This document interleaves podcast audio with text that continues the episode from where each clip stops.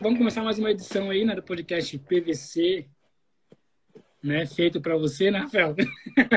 Feito para você. Eu tava, tava olhando aqui a ficha técnica dele, né? Júlio César dos Santos, olha que nome forte, né? Um zagueirão aí, teve uma carreira longa, vai nos contar tudo hoje.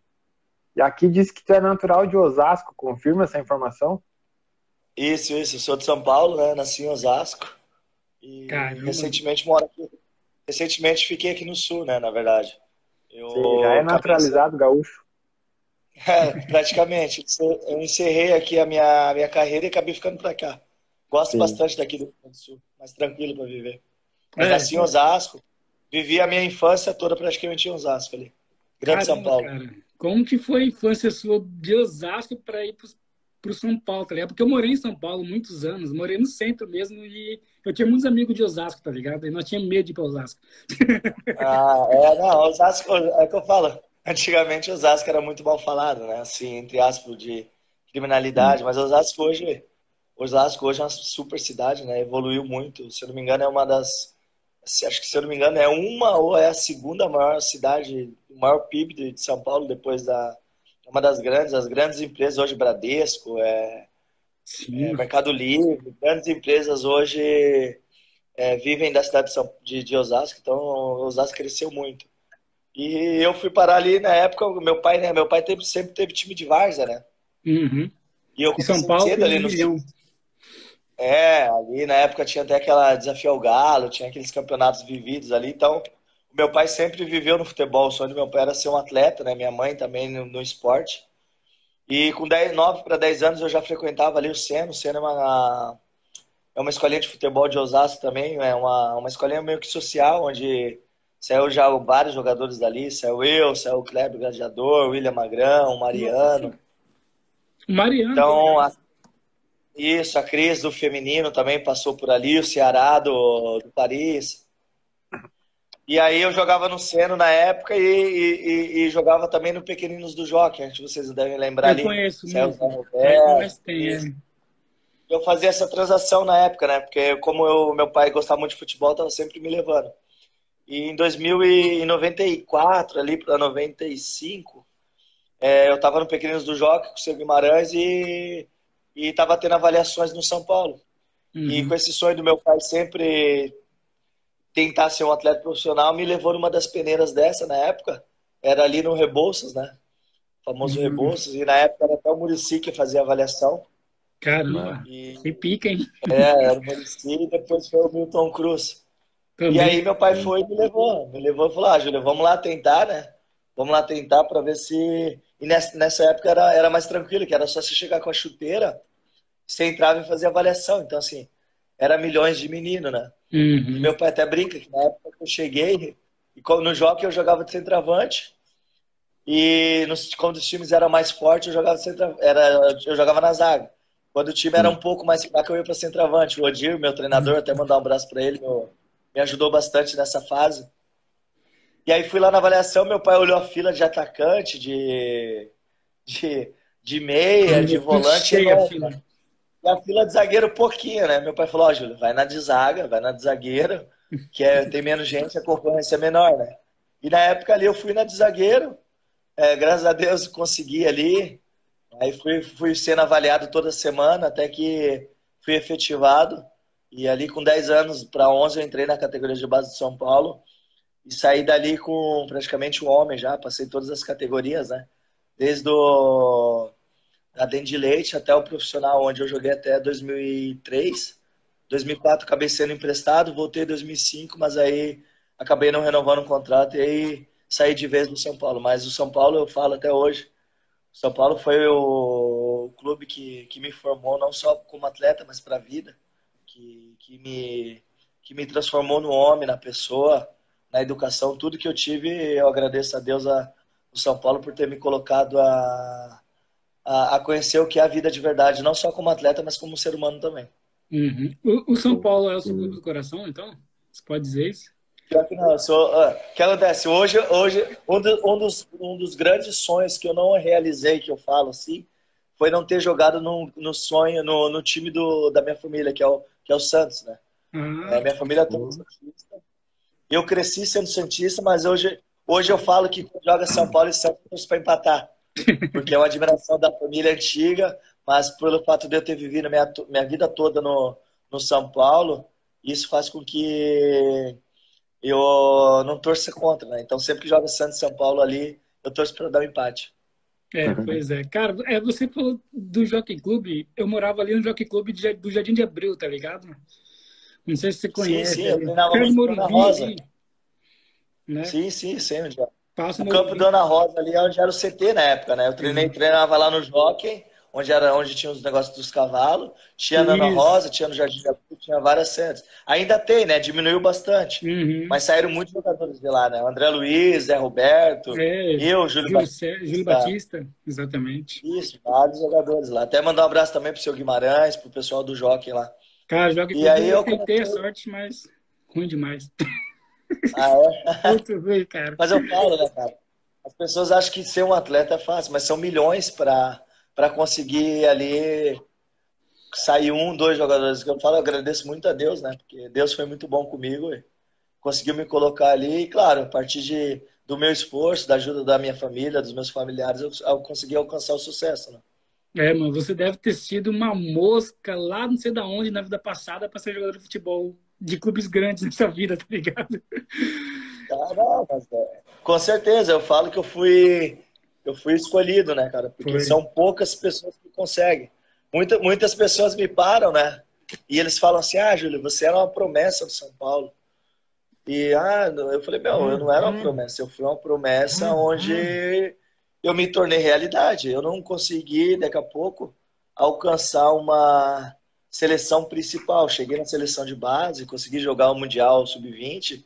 Não fui o jogador de como o Kaká se tornou, que também era uma das grandes promessas. Sim. Mas para mim, para minha família, e assim, eu sou um atleta completamente realizado. Joguei todas as divisões do Campeonato Brasileiro, joguei Libertadores, cheguei à seleção brasileira, então assim, uhum. eu não, eu, eu, as pessoas falam que eu fui uma promessa. Não, não foi uma promessa, eu fui uma promessa realizada.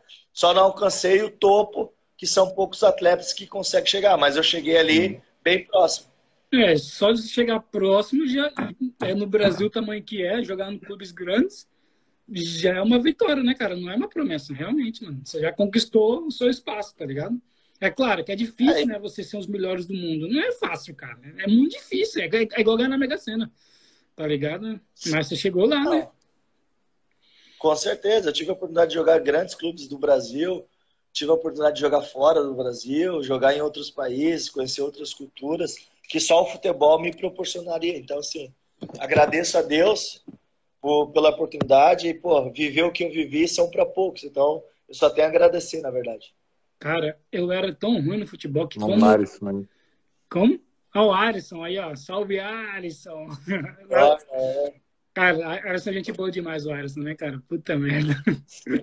Não, a, gente, a gente sempre tem se falado, a gente tem um grupo nosso ainda de, de 99, de 2002, a gente está sempre em contato, um ou outro que não tem, mas isso é o legal do futebol, a gente fazer amizade. É. E são, algumas amizades no futebol duram por, por anos, e tem algumas que são passageiras. E é legal essa nossa de 99, que é a maioria dos atletas que, que tiveram sucesso ali, subiram, formados pelo São Paulo. Então, assim, isso é legal que a gente tornou, a gente se tornou vários amigos e e até hoje a gente se fala, isso é bacana. É, Arison, nós trocamos já, é, nós já fizemos já um podcast com o Arison também, ele contou muitas histórias aí dos anos 99, etc, até hoje. Depois tá lá no nosso podcast lá, conversa com ele. Vocês vê lá, cara, muito da hora. Ah, não, dar uma olhada assim, bacana. Até hoje. Eu, eu tenho um grande amigo também, cara, de Portugal, e que eu conheci na França. E eu tive, quase fui pro aquele o time de escudo preto aí, a Vitória de. Vitória de Guimarães. Setúbal. Setúbal. Vitória de Guimarães. Não, não de Setúbal. É, Guimarães. É, depois dos grandes, ele é um dos grandes ali, eu esqueci o nome. É o... Eu acho que é a Vitória de Guimarães, é. né, Rafael? É, Vitória de Guimarães. Em 2009, 8, 9, 10 eu estava na França e eles vieram ver meu jogo em, lá em Tours, quando eu estava. E aí a gente acabou não acertando, mas eu quase fui para Portugal, quase joguei no Vitória, em 2010. Minha vontade é conhecer Portugal. Portugal eu não conheço ainda. São poucos países da Europa ali que eu não conheço. E um dos grandes uhum. amigos meus que eu fiz na Europa, ele é português, ele é, eles são portugueses, né? Uhum. Mas são filhos de franceses e eles moram na França, mas eles estão sempre em Portugal. Logo, logo, se Deus quiser, ou eu vou fazer um estágio aí, ou eu vou conhecer o país aí. Não sei qual, mas eu Ah, mas você vai vir. É, porque, cara, depois que nós viemos aqui morar em Portugal, porque na verdade eu tô aqui no Porto, né? Eu e Ash tô aqui no Porto, o Rafael tá lá em Leiria. E depois nós viemos pra cá, tem tantos jogadores que estão morando aqui do, é, do Brasil, ex-atletas, tá ligado? Ex-jogadores estão aqui, que a gente fica, que a gente fica besta, né, né, Rafael? Tanto jogador ou tá trabalhando aqui ou está morando aqui, tá ligado? Então, hum. é, para você vir para cá vai ser um passo, tá ligado? Você vir estudar aqui, ou não sei, ficar em algum clube, é. ou só visitar mesmo, né? Portugal é muito, é muito é, bom, cara, muito bonito. E aproveitar daqui a pouco fazer um estágio em algum clube aí, vamos ver, esse é meu projeto futuro. Eu quero ir para França fazer, fazer um estágio lá e também daqui a pouco em Portugal. Já manda mensagem pro Klaus, pro Diego Silva, o ex-goleiro, vai, esses caras tá tudo aqui, mano. Não, não, vamos é. fazer contato. Ah, o objetivo é esse, é eu voltar lá para. Daqui a pouco a visita até vocês aí, né? Ah, Se vocês claro. quiserem a gente claro. aí para mim, eu vou. A gente quer fazer um podcast aqui ao vivo com os jogadores que vão vir para cá. Tem um monte, tá ligado? Esse podcast faz uns dois ou três ao mesmo tempo, tá ligado? Faz uma resenha muito doida aqui em Portugal. Eu, eu mostrei, mandei a foto pro Júlio, né, do nosso equipamento. Equipamento nós temos. E o Yesh sabe assar uma carne nota 10. Vamos fazer com certeza um podcast pessoalmente para contar outras histórias, né? Porque hoje não vai dar para contar tudo. Né? É, né? infelizmente. É mais a distante e tal, etc. Cada um tem, é. ainda tem seus, seus horários, etc, etc, né? Mas, Mas enfim. Ó, uma eu quero, uma eu quero per perguntar sobre a França, aproveitando né, que a gente falou da França que parece que o Júlio foi parceiro de um cara bonito lá, um cara elegante, assim, mais bonito que nós aqui, Yesh. É, com certeza, ele Yesh... é bom pra caralho, mas é ruim, tô brincando, Yesh, é ruim não. Tô Yesh vai, já sabe quem é, né? Já sei. Já sabe. Conta aí, Júlio. Essa, essa, história, na verdade, o Giroud, né, meu, quando ele jogava lá na França comigo, ele e o Koscielny. E na época, ah, meu cunhado, meu ex-cunhado, na época da minha, o irmão da minha ex-mulher, ex e a gente, nós íamos jogar, é, porque lá eles têm hábito de jogos da Champions League, algumas coisas assim. Eles marcavam reunião pro, pro clube, era como se fosse um treino para que nós íamos, fosse assistir, né? Uhum. E aí um dia eu levei meu pai, meu pai falou, caralho, Júlio, que moleque, cara bonito, né? ah, ele parece um verdade. E tinha um outro brasileiro. E a gente começou a chamar ele, mas, meu, ele era um cara que nós íamos jogar para qualquer lugar que nós íamos, assim, meu ele era grande, presença, assim, as mulheres ficavam loucas com ele, cara. O cara que bonito. Só que hoje, ele já tá meio estragadinho, né? A idade, já tá é, chegando. É. Mas ele mais jovem ali, meu, nós íamos às vezes para algum lugar, restaurante, jantar, alguma coisa assim. Meu, não aguentava. O outro brasileiro, Vinícius, que ele mora em Joinville hoje, né? Ele falava, ah, eu sou muito feio perto dele, eu tenho que dar dele para ver se sobra alguma coisa assim, para as pessoas olharem Ele é muito bonito, cara. Ah, e aí ele jogou pouco tempo, né? Ele jogou dois. Ele, ele jogou acho que um ano e meio comigo. Ele, o Koscielny jogou mais tempo, o zagueiro. Uhum. uhum. E aí eles acabaram indo para para a primeira divisão, que lá o, nós estávamos na segunda. Como na, uhum. nós, o nosso equipe fez um, um excelente campeonato na, na Ligue do, a maioria, quase os 11 atletas foram para a primeira divisão. E eu acabei tendo uma lesão no joelho no, nos últimos jogos. Acabei no indo, eu estava para ir para o também, da primeira na época o Koscielny acabou indo para o Lorient e o, e o, o Giroud acabou, acabou indo para o Montpellier e eles ficaram acho que um ano e aí já foram para o Arsenal, né? Sim. Eu até, eu até o pessoal, o pessoal fala aqui do futebol francês, né? E eu falo para eles, meu, futebol francês, vocês não têm noção o quanto é de alto nível. Hoje, a, atrás do futebol francês, é, do, da Premier League ali, o inglês, eu, eu vejo como o espanhol e o francês ali pau a pau. Sim, eu que hoje ali, as pessoas não têm noção, eles acham que jogar o campeonato. Quando o Neymar e o. E agora o Messi foi pro futebol francês, eu falei para eles, meu, eles vão ter muito mais dificuldade de jogar o campeonato francês do que jogar o espanhol. Só que as pessoas não, não ligam isso porque não conhecem. Sim, a primeira ia jogar a segunda divisão é pior que jogar a primeira, que é muito mais difícil, que é muito mais choque. É tipo o Brasil, né? muito mais alto. Tanto que eu falo, olha a Premier League do futebol inglês. A maioria dos atletas que jogam Premier League hoje, a maioria vem do futebol francês, os africanos, do, a maioria, pode olhar. Uhum. Cara, você, mano, você falou tudo, mano. Você tem toda a razão nisso, cara. Tipo assim, mano, o francês é muito pegado, cara. Os caras quebram o pau, tá ligado? Os caras não tem dó. É. tá ligado? Só negão, tá ligado? Todos os jogos você vai ver, mano, porque agora ele tá sendo PSG, é né, mano? francesa, né? Pois é, tá ligado? Porque assim, ó, é, cara, porque como é, tem, só um, tem só dois ou três times grandes, assim, né, que vai ganhar o campeonato, então eles é, menosprezam, né, o campeonato francês. Mas agora eles estão, né, vendo que não é tão fácil assim, né? Mas, ah, é, mas, é, mas é assim, ó, a França é tipo, é tipo Paris, por exemplo, é tipo São Paulo, tá ligado? A França é muito grande, tem milhões, milhões de pessoas. Nessa época, é, você já pensou que o Giroud iria chegar onde chegou, cara? Seleção francesa, etc? Cara, eu, é claro, a gente está jogando ali, a gente tem, sempre está com o objetivo de alcançar coisas melhores, né? Mas assim, eu, eu não esperava que eles, que, que eles fossem para o Arsenal para algo tão rápido. Mas eles uhum. sempre foram muito bons jogadores, entendeu? E assim, a, a, é, o tempo era bem, bem curto para que eles chegassem em algo grande. Mas claro, eu, assim, eu não esperava que eles fossem logo já seguido em dois anos, com o que o 25 já estava no Arsenal, né? e o Giroud já jogando Copa do Mundo, seleção. Mas é que o futebol é tão rápido que às vezes acontece que onde a gente menos espera.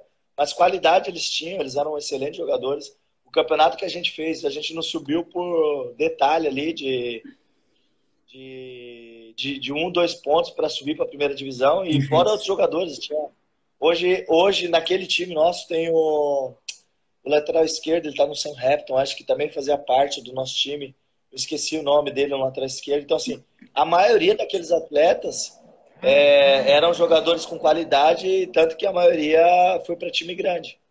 Uhum. É verdade, cara. É tipo assim, eu quero saber uma opinião sua sobre o futebol aqui na Europa. Que eu Rafael, a, gente sempre comenta que aqui, que depois que nós viemos para a Europa, nós vimos realmente como que é o futebol aqui, tá ligado? Tipo, o futebol português. É igual na França, o povo sempre discrimina o futebol português aí no Brasil, né? que é fraco, ruim, não sei o quê.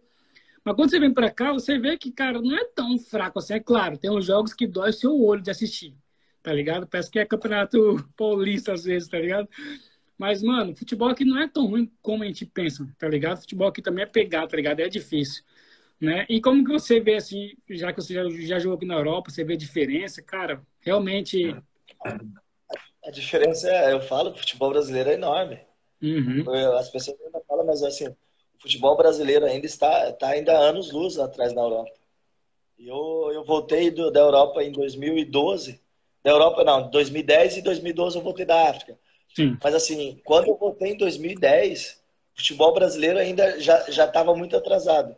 Hoje nós estamos em 2022 e eu ainda vejo coisas que, que eu fazia em 2010 lá na França, entendeu? Uhum. Então, assim, claro, não, em termos de, de intensidade, em termos de, de também de profissionalismo. uma coisa que o, brasileiro, o Brasil precisa se adaptar aos campos, velocidade de bola, tudo isso. Então, isso faz com que o futebol brasileiro ainda fique um pouco atrás. Hoje, quando você vê um jogo na Arena do Corinthians, no campo do Palmeiras, nos campos que a bola vai mais rápido, o jogo fica muito mais parecido pela velocidade de jogo e de intensidade. Mas, claro, o Brasil tem muita qualidade. As pessoas costumam falar que o Brasil não produz mais craque. O Brasil sempre vai hum, produzir craque. Sempre, é verdade. Só que com certeza. Mas claro que desde que, que, que, que a federação, as federações do, do, do Brasil é, comecem a melhorar estádio, campo, categorias de base, para que a gente chegue lá no, no nível mais próximo. Mas eu não vejo Portugal tão atrás, não. Eu vejo Portugal ali com, com grandes treinadores, não só no, no Brasil, agora para o mundo todo.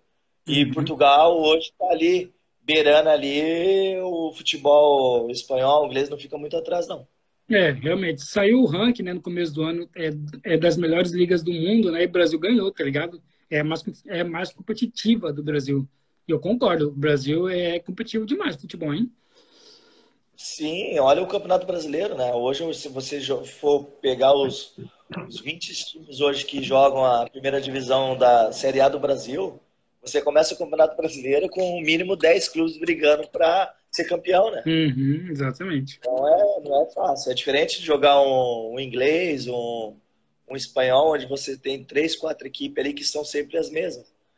Então uhum. isso mostra a qualidade, tanto que agora o Abel, não sei se chegaram a ver ali, o Abel deu uma entrevista falando do, acho que da, agora da, e ele até brinca, ele fala sobre o Klopp e Guardiola, ele fala, se vocês puderem vir, venham para o Brasil, para vocês saírem do, da zona de conforto e vocês vi, verem o que é o futebol brasileiro, de jogar em três em três dias, é, nível diferente, competição diferente. Sul, Nordeste, você jogar, o, jogar em Belém do Pará e daqui a pouco jogar em, no Amazonas e depois jogar no Rio Grande do Sul. A diferença que é de viagem, de, de temperatura, de uhum. você jogar num campo com a grama baixa lá em, lá em São Paulo e vir aqui jogar com a grama de jardim dessa altura. Então, assim, é. muda muita coisa e isso faz com que o futebol brasileiro tenha essa diferença também de qualidade, né? Então, assim, é um futebol, é o Brasil é diferente por tempo, por tudo isso, em temperatura, campo, é, distância. Então, assim, é, é, uma coisa, é, uma coisa, diferente, não é padronizado como é lá na Europa, né? Qualquer lugar que você vai é o campo grama baixa, rápido, joga, temperatura, então assim, aqui muda muita coisa. Então é legal que as pessoas comecem a ver também o futebol diferente daqui no Brasil, né? Cara, eu amei quando saiu esse ranking aqui, cara, eu já divulguei nas redes sociais tudinho aqui, que o Brasil ficou em primeiro. É que eu não cheguei a ver. Como?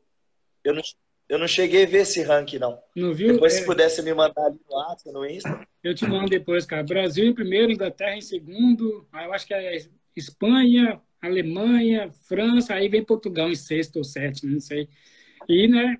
E o melhor time do mundo também saiu o Palmeiras, tá ligado? Como o melhor time do mundo hoje em é. dia. Com o ranking tá lá arrebentando todo mundo, tá ligado? A gente fica feliz, pô, porque aqui em Portugal, cara, depois que esses técnicos foram pro Brasil fazer sucesso, eles se acham aqui. Ah, se não somos nós portugueses, para mostrar para vocês realmente futebol, cara, ficava com muita raiva, cara. Aí pronto, calou a boca todo mundo. Ah, mas, pô, mas é que eu falo, futebol é legal ter essa troca, né, de experiência, né? Vim português, e, Sim, como antigamente era muito brasileiro para ir, hoje está sendo uma troca, tá vindo treinadores e isso faz com que os nós, nós hoje, treinadores, né? Hoje eu sou treinador. E assim, é legal ver os treinadores de fora e trazer coisas novas também. Não que as nossas também não sejam boas, mas é bom aprender as coisas boas que eles trazem para nós, para unir com as que a gente tem, para a gente crescer, né? Então, assim, vai ter espaço para todo mundo, né? Então é legal essa transição de país, essa troca de experiência em todo sentido, né? Verdade. Olha o Brandão aí, ó, o Brandão professor. Júlio Santos, meu zagueiro, joga muito. Uhum. Também já conversamos com, com o professor Brandão, cara. Gente boa também, ensinou muita coisa pra gente. Depois que os jogadores aposentam, né, Rafael? É. Ah, legal. Eu, depois, se precisar, eu tenho vários contatos ali. É, com, São, com o pessoal de São Paulo, Vasco, Goiás. Uhum. Quem, se vocês quiserem mais jogadores, mais ex-atletas ali que, que eu possa ajudar aí para estar tá divulgando o trabalho de vocês, vai ser um prazer. E é legal. Uhum. É legal as pessoas saberem um pouco da nossa história, porque Cara, é verdade. as pessoas acham, acham que é fácil, né?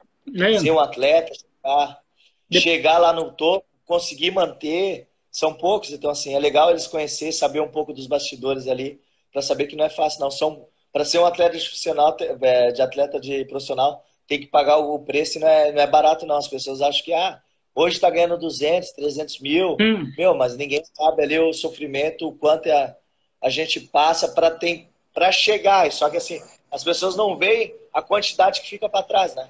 Uhum. E depois para manter depois que aposenta, que aposenta muito rápido, né?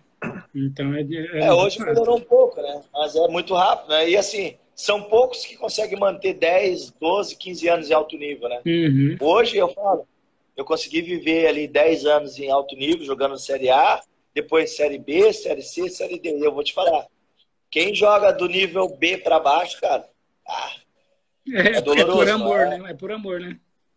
É, não é fácil. Viver do futebol abaixo de Série B ali não é para qualquer um, não, cara. Acredito. É difícil. É jogar, jogar, um, jogar o campeonato um ano. Um, você faz um ano por quatro meses, joga três meses para tentar virar oito, de oito virar dez.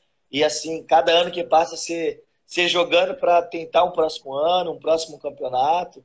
É jogar sem receber. Às vezes você joga uma primeira, uma primeira temporada agora aí de janeiro a fevereiro, março, abril muitos clubes não te pagam. Se você já não se emprega, já não recebe o que trabalhou, já fica mais tempo. Então, assim, cara, não é fácil. É, é, cara, é ser um atleta, viver do futebol profissional, e não só profissional, amador, base. Hoje eu sou treinador, né?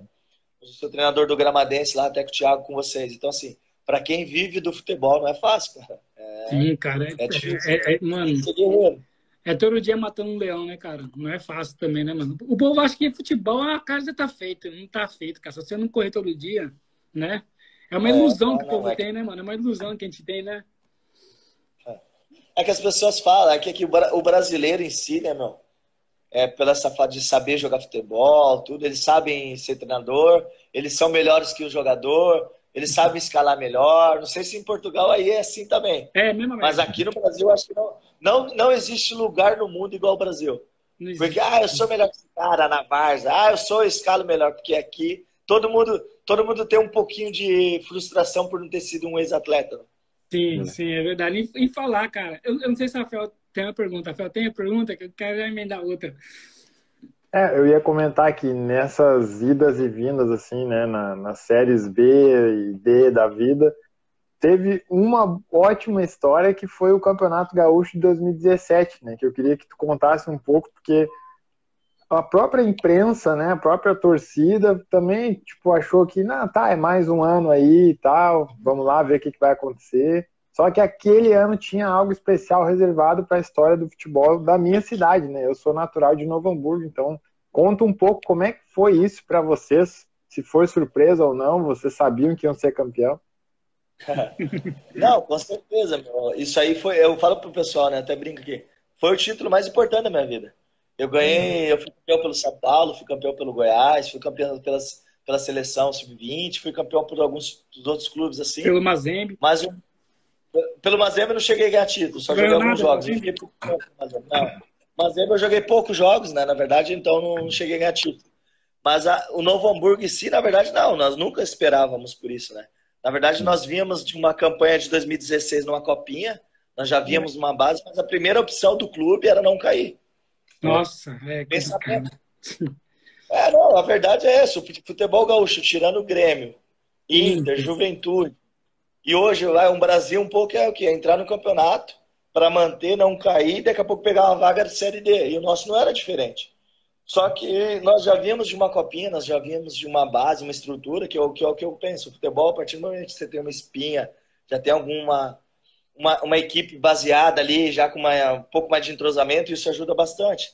E a gente vinha numa base de 2016, somou ali com a 17 com alguns outros que vieram, e a gente começou o campeonato. Começamos ali como um campeonato para brigar por um rebaixamento. Nós nunca, eu nunca imaginei que eu fosse ser campeão na minha vida.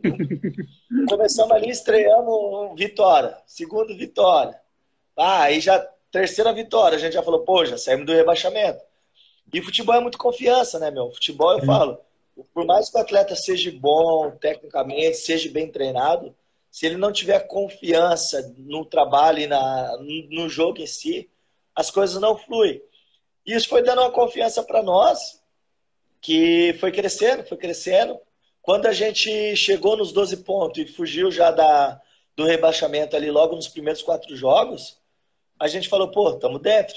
Agora vamos buscar a classificação. E foi por passinho, passinho. Uhum. Chegamos, classificamos ali o primeiro. É, nosso time estava muito bem, né? O Beto, o falecido Beto, até, é, infelizmente acabou falecendo. Montou a equipe boa, a gente tinha um elenco muito bom, não era só 11 jogadores, nós tínhamos bastante troca, então isso ajudou bastante. E ali, quando a gente classificou, a gente falou: pô, gente, tudo pode acontecer. Pegamos São José, se não me engano, acho que é na primeiro mata, que é, é duro de pensar. A gente tinha perdido a final do, de 2016 para eles já em, na, da Copinha. Ganhamos de 3 a 1 em casa, perdemos lá 3 a 1 e, e eles foram campeões em cima da gente. Já estava meio engasgado com eles. Passamos. Ah, puta, passamos São José, beleza, vamos embora. Aí foi o primeiro mata já, né? Aí oitavas e acho que já foi o Grêmio, ou teve o segundo, eu não lembro agora. Eu sou meio ruim de lembrar. Tá Quando a gente passa o São José, foi oitavas de final, depois já fomos para semi direto. Isso, Quando a é? gente passa o São José, a gente pega o Grêmio a gente falou, pô, Fudeu, né? a gente não tem nada a perder, né? E o legal é que, assim, uma das coisas bacanas que, que, que, que a gente lembrou bastante em 2017 foi a valorização que o Grêmio deu para jogar contra nós, né? Na época de 2017, eles iam jogar Libertadores e eles foram com reserva para jogar a semifinal com a gente. Tanto que para mostrar o quanto o Campeonato Gaúcho também é importante, mas também para mostrar o valor e o respeito que eles tinham conosco, né? Porque nós viemos fazer uma, a melhor campanha do campeonato, nós já tínhamos enfrentado o Grêmio. E aí, no jogo aqui no, no lá, empatamos lá e aqui empatamos a um, inclusive gol meu, né? De, no empate é. 1 a 1 ali, de cabeça. Isso aí. E fomos pros pênaltis. E aí, meu, ah, fomos pro pênalti. E assim, já era uma energia tão boa, assim, cara, entre o clube, entre as pessoas, os atletas, que quando foi pro pênalti, meu, nós sabíamos que nós ia ganhar. Tipo assim, Confiança, né, cara? Confiança. É. E aí, pá, quando vi, passamos o Grêmio. Fala, nós falamos, puta merda. Campeão já, mano. Quando a gente passou o Grêmio, cara. É, não, quando, quando passou o Grêmio, a gente falou o quê? Meu, passamos o Grêmio. Agora a final é 50%. É, mano. Porque sempre final é mais difícil. Uhum. Mas quando é na final, 50% de cada. E aí, dando aqueles rolos dos goleiros do Inter, é, três fora, dois fora e tal, e a gente foi pro primeiro jogo, a decisão no, lá na, no Beira Rio. Empatamos lá, né? Aí o jogo de volta. Aí deu aquela confusão de tirar o jogo aqui, bah, não sei o quê. Começa o jogo aqui, final. Gol do Hernando, um, um, contra. Ah, quando entra o gol do Hernando contra, eu falei, ah, já era. É nosso. E nós time bem postado. O primeiro tempo, o Inter, eu lembro, tiveram pouca chance de gol. Aí no segundo tempo, empinou. A gente defendeu, defendeu. Levamos é. para os pênaltis. Nos pênaltis, nos pênaltis, eu tinha certeza que nós íamos ser campeão. Nos era uma pênaltis. coisa assim que. Era uma coisa assim, meu, que quando nós íamos pro tanto que pega a gravação, eu não lembro se tem eu falando, eu falava, meu, é nosso. não tem jeito, esse título é nosso, esse título é nosso, esse título é nosso. Não tem porque nós merecemos o título, né? A campanha uhum. que foi uhum. feita, tudo que nós, nós, nós, tínhamos feito dentro da campanha. E ali nos pênaltis nós não poderíamos sair de uma forma diferente a não ser campeão. E coincidiu de fechar o título ali, um título mais importante, assim, eu falo da minha vida, pelo fato de ter ganhado com o Novo Hamburgo em cima do Grêmio e do Inter, né? Uhum, então, assim, é, é uma algo que está sendo valorizado. Eu falo, até brinco, né? A cidade não deu tanto valor pro, pro, pro título que, que foi, para a grandiosidade que o clube fez. Porque uhum. eu falo, meu. Pode é sempre assim. O clube, pode, o clube em si também não deu. O clube, não o clube em si, a cidade, os torcedores. Pode ser que o clube aconteça isso novamente daqui só 100 anos de novo. E olha lá se acontecer, né? Uhum. É, e olha então, lá. É porque assim, o, né, cara? É time, é time, assim, vamos dizer, de menor expressão, então eles, né, ah, ganhou, beleza, né? Faz uma festinha ali, mas se fosse o Inter ganhando ou o Grêmio, né? Seria outra história, né? É, porque pro Grêmio e Inter é uma coisa normal, pro Novo Hamburgo né? não. Meu, ganhar, ganhar um título gaúcho hoje, numa época de hoje, com a quantidade, com o investimento que é feito, de Grêmio e Inter. Meu, investimento que é feito entre Grêmio e Inter, perto do Novo Hamburgo hoje para jogar um galchão, é, é, é ilusório. É, não uhum. tem como comparar, sabe? É e, assim, né? e eu falo, e assim, o principal, né, para nós atletas é o quê? Meu, a gente entrou para a história do clube, entendeu? É algo que ninguém vai tirar da gente. Igual eu vou é. lá sempre assistir, assistir o jogo lá, nosso. Último jogo agora do Galchão, eu fui lá assistir. Meu, você entrar lá e ver sua foto lá na, na parede, não tem preço que pague. Então, História, então, aí, histórico. Porque assim. Aí meus filhos, meus netos, meus tataraneto, primo, irmão, sempre, avô, eles estão tudo aqui o resto da vida. Então, meu, isso para o atleta não tem preço que pague. Eu, eu acho que, que agora eu entendi por que, que vale tanto que é o seu maior título de sua vida. Porque, cara, um time que já começa o campeonato, já com pensamento, tipo assim, cara, a gente tem que lutar para não cair. Chega lá o presidente e fala, vocês não podem cair e é campeão, é. o valor é 100 mil vezes do que um cara que vai ganhar pelo Inter pelo Grêmio, tá ligado? Então o valor sentimental uhum. desse título tá, é muito compreensível, tá ligado? Não, não, tá louco, não existe. E o legal é que quando acabou o campeonato, muitos dos jogadores como nós, como eu, que assim, já muita gente já dava como fim de carreira, os velhos, eu, preto, eu, preto, mas uns dois ali que já tava com 35. É o 36. preto? Pô, eu preto, preto, não conversamos esses dias?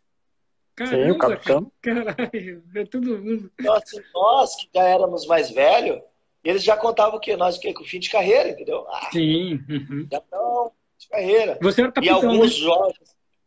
Hã? Você era o capitão do time. Não, é, era eu e o Preto. Era o Preto e quando o Preto não tava, era eu. Ah, eu fui na, no primeiro jogo do Inter e na final foi o Preto. Sim. Mas o capitão é primeiro era o preto e eu era o segundo. Uhum. E aí, e aí o que aconteceu? O legal é que quando acabou o campeonato, todos, de 12 a 13 jogadores foram tudo para Série A e Série A maioria é Série B Série C de Campeonato Brasileiro. Uhum. Todo mundo se empregou. Tanto que hoje o Cavicoli hoje está no América Mineiro.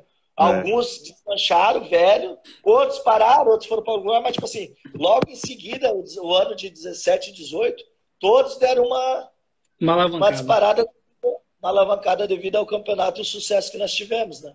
Sim, cara, o Campeonato Gaúcho é muito difícil, cara. Tem, beleza, tem o Campeonato Paulista, que para mim é o, é o mais difícil de todos. Mas o gaúcho, cara, com a experiência que eu tenho agora de um ano de podcast, para mim o gaúcho é o segundo mais difícil do Brasil, tá ligado? Se não for o primeiro, às vezes. Eu, eu falo que hoje o paulista é o principal, Sim. aí depois vem o gaúcho e o mineiro ali. Sim, o mineiro, exatamente. O catarinense, catarinense era, era, um, era também estava ali brigando, porque na época que tinha Chapecoense, Havaí, tudo em Série A e Série B uhum. também era bem difícil jogar. Mas hoje, como caiu um pouco, Série D, Criciúma, era muito bom jogar. Mas hoje eu vejo o Paulista, Gauchão, Mineiro e ali a sequência. O Gaúcho é muito, muito forte de jogar. É, o Gaúcho é difícil, cara. Nossa, o Campeonato Gaúcho, mano, é, é, é só porradaria, só loucura total, cara. É. Como você foi campeão de, é, de um campeonato desse, tá ligado? Opa, caiu a camisa que... Caiu a camisa. Ó, oh, isso aí não cai, pô. Rapaz, de, de São Paulo não cai, não meu irmão. Cai. Aí não cai, não pode deixar cair. Mas ó, o legal é que o Júlio, o Júlio já tem um sotaque, ele já fala bar. Bar só fala falei gaúcho bar, naturalizado bar. mesmo. Eu falei bar, minha mãe que brinca comigo, que às vezes eu falo bar, guri, algumas vezes, porque é costume, né? claro, pô. É, eu tô em casa ouvindo tu falar bar aí, eu tô em casa. Mas ó, só mais uma. É, tem um outro cara que nasceu em Novo Hamburgo, além do Preto, além de mim aqui, que tu já trabalhou. Ele nasceu em Novo Hamburgo, e a história conta que o cordão umbilical dele foi colocado lá no estádio Santa Rosa. Quem é? Michael, né? é. Foi, disputou Michael, a Copa do Mundo, né? Sim, o Michael eu joguei, eu, eu tive a oportunidade de jogar o Mundial Sub-20 com ele. Isso aí. Uhum. Me conta um pouco, hein? Como é que é jogar jogar uma Copa do Mundo na Argentina? Aqueles loucos, tudo. Os caras são loucos. a Argentina é tudo tudinho. doido. E nosso time era muito bom, meu. Nosso time. É que. É. Gente, Pô, Adriano Imperador, né? Sim, nosso time era muito bom. Meu, nosso time era Dracena, Luizão, é, Adriano, Batista, Kaká, eu. Tem outro, que, mas só que ele não nasceu aqui em Novo Hamburgo. Pa, os pais dele são daqui. Nasceram ah. aqui o Oliveira, o Thiago, que é treinador ah, hoje. Sim, é, ele, já foi treinado por ele, né? Sim, eu fui treinado por ele, joguei com ele e ele fui treinado com ele no Batatais. Os pais Sim. dele são daqui de Novo Hamburgo também. Mas Olha, não chegou nele. Não... É, é, eles não chegou. Eles não... Tanto que eu acho que o tio dele mora aqui ainda. Olha, caraca, é. o Oliveira, eu lembro dele. Sim, hoje ele é treinador, ele, tá de... ele é treinador de Votuporanguense. Ah, sim. E, e assim, aquela época do. O, o, o, pessoal até fala, não sei se é verdade, que nós fomos eliminados pela seleção da Gana, mas tinha muito gato, né? Na, naquela ah, época, não, ainda não tinha essa, essa coisa da documentação. Então, assim, meu, eles, eles, nós perdemos para eles, mas falaram na época que tinha muito gato, porque a diferença física era enorme. Mas nosso time era muito bom, muito bom. É Eduardo Costa. Cara, então, é, esse negócio de gato que, que é que tem essas seleções, antigamente tinha muito mais. Quando você jogou, quando você jogou lá na África, você, é, você que estava lá já presente, você presenciava isso ou não tinha naquela época? Eu não cheguei a pegar, porque o que acontece? Como eu vivia já no profissional, eu não frequentava a base e tudo, a maioria dos atletas que vinham já eram atletas já renomados, já estavam, já tinham jogado profissional. A única, única coisa de gato que eu peguei foi do Shake, né? O Emerson Shake. Ah, sim. O Emerson, uhum. que assim que, eu, que foi assim que, eu, que nós ficou sabendo depois, né? Na verdade, ele é, na época do São Paulo ele fez a base com a gente, sim. ele jogou alguns torneios com nós. E um ano ele veio como 81 que era a nossa idade, né? 81, que é você, 81? 80 e 81. Era 80 e 81, juvenil. Aí ele vem como 80. Aí não sei o que deu, não passou, no outro ano ele voltou como 81. E aí jogou, jogou, jogou, não sei o que, e foi, estourou, foi embora, e depois estourou essa situação dele que deu, que descobriram que ele era um. Mas assim, a única situação que eu vivi dessa foi um outro lateral nosso, amigo nosso também, o Henrique, um lateral direito, que fez base no São Paulo, jogou pela seleção, depois descobriram. E do Sandro Hiroshi, né? eu ia falar agora do Sandro Hiroshi. Ah, você jogou famoso. com ele, você jogou com o Sandro Hiroshi? Eu, eu cheguei a treinar contra, mas não cheguei a jogar junto na época. Eu subi um pouco, assim, treinei bastante, mas eu não lembro se eu cheguei a jogar contra ele, com ele em 2000 ali. Acho que ele já tinha. Acho que ele estava na, naquele processo de. de, de tava feio já a coisa pra ele, né? Alguma coisa assim, mas não cheguei a presenciar. Eu vi mas ele. Na África, sabe, Cara, eu vi ele jogando uma vez, cara, lá em Cuiabá ou na Chapada. Mano, o cara era rápido igual uma bala, mané. Já tinha acontecido tudo já, já tava todo estragado já. Mas, meu irmão, o cara era rápido, mano. A gente ficava, os cara, o cara era um gato, tá ligado? Tá ligado? O cara é gato, mano. Não, ele era futebol. É uma excelente pessoa, cara. Então, assim, é, cada um. É o que eu falo, cara. Eles sabem que foi feito algo errado, entendeu? Eles sabem disso. Mas, meu, cada um sabe o que faz da vida. Infelizmente, eles precisaram fazer isso para alcançar sucesso. Então, uhum. Deus, Deus, Deus usa as coisas, as ferramentas certas, às vezes, para mudar a vida das pessoas, né? É verdade. E, e, e vocês zoavam muito o Sheik por causa disso? Ou, o povo respeitava, deixava quieto? Porque é, porque é algo sério. Não, né? nós, nós, quando ele estava com a gente, para nós ele era 81, nós não sabíamos, né? Uhum. Para nós ele era um atleta normal, nós tinha aquela dúvida, né? Tinha um ou outro. Mas tinha dúvida? Tipo, ué, esse cara mais velho não tem, porque é pouco, é, é um ano de diferença, tá ligado? Mas tinha dúvida. Não, o Sheik não era um ano de diferença. Era, era dois? Três? Três ou dois? Imagine você com 15 anos, ele juvenil 16, ele com 20, ah, 19. Tudo isso? Eu não sabia que era tudo isso, cara. Sim, ju juvenil, juvenil é 16, 17. Uhum. Infantil, eu, se eu não me engano, infantil é 13, 14. É 14, 15. Então imagine você no infantil, 14, 15, um você com 19. Caralho, 18. mano. É, Dava, dava, dava pra perceber mesmo. Porque eu achei que era um ano só, mas não, é quatro e olhe lá, né? ele era, ele, ele era 8-1, mas ele, tava, ele era 7-8, mas estava com 81, né? Hum. É, são três anos. Mas não, não, era, não era por causa disso, ele sempre foi diferente. A qualidade, a velocidade, não era um, dois anos. Tanto que quando ele subiu e depois ele deslanchou, então não foi. Só que tem uns, tem uns que fazem gato e nem assim fazem diferença. E eles faziam é, mesmo assim. Verdade. Verdade. É, ele precisava dar oportunidade, né? De, de mostrar. E quando ele teve a oportunidade, mostrou, deslanchou. Não, e Mas, o pior ó, é que o sobre... ficou famoso ainda, jogou bem, ganhou títulos pra caralho, tá ligado? Tipo, foda-se, tá ligado? Que se ele foi gato não, né? Depois... É, na verdade, ele foi pro Japão, né? É, Logo que Japão. tava muito dando esse rolo, ele foi pro Japão. Aí no é. Japão lá ele deslanchou e foi embora. Sim. Mas é legal, legal. É legal que, assim, foi, foram coisas, histórias que a gente viveu, né? Então a gente sabe a história né? dele. Ele também, meu, ele veio sofrido. Eu lembro dele, ele, meu, andando ali na Avenida Morumbi a pé, porque não tinha dinheiro para condução, ia, voltava. E hoje, meu, o cara fez a vida dele, arrumou a família toda dele, e é legal. Isso através do futebol, né? É, mano, é. o cara jogou muito até os 40 anos, sei lá o quê. O cara jogou pra caramba, mano. Gostava. Desse Mundial, desse Mundial que a gente acabou trocando de assunto, né, desse Mundial a final foi Argentina e Gana. E aí a Argentina tocou 3 a 0 e tal.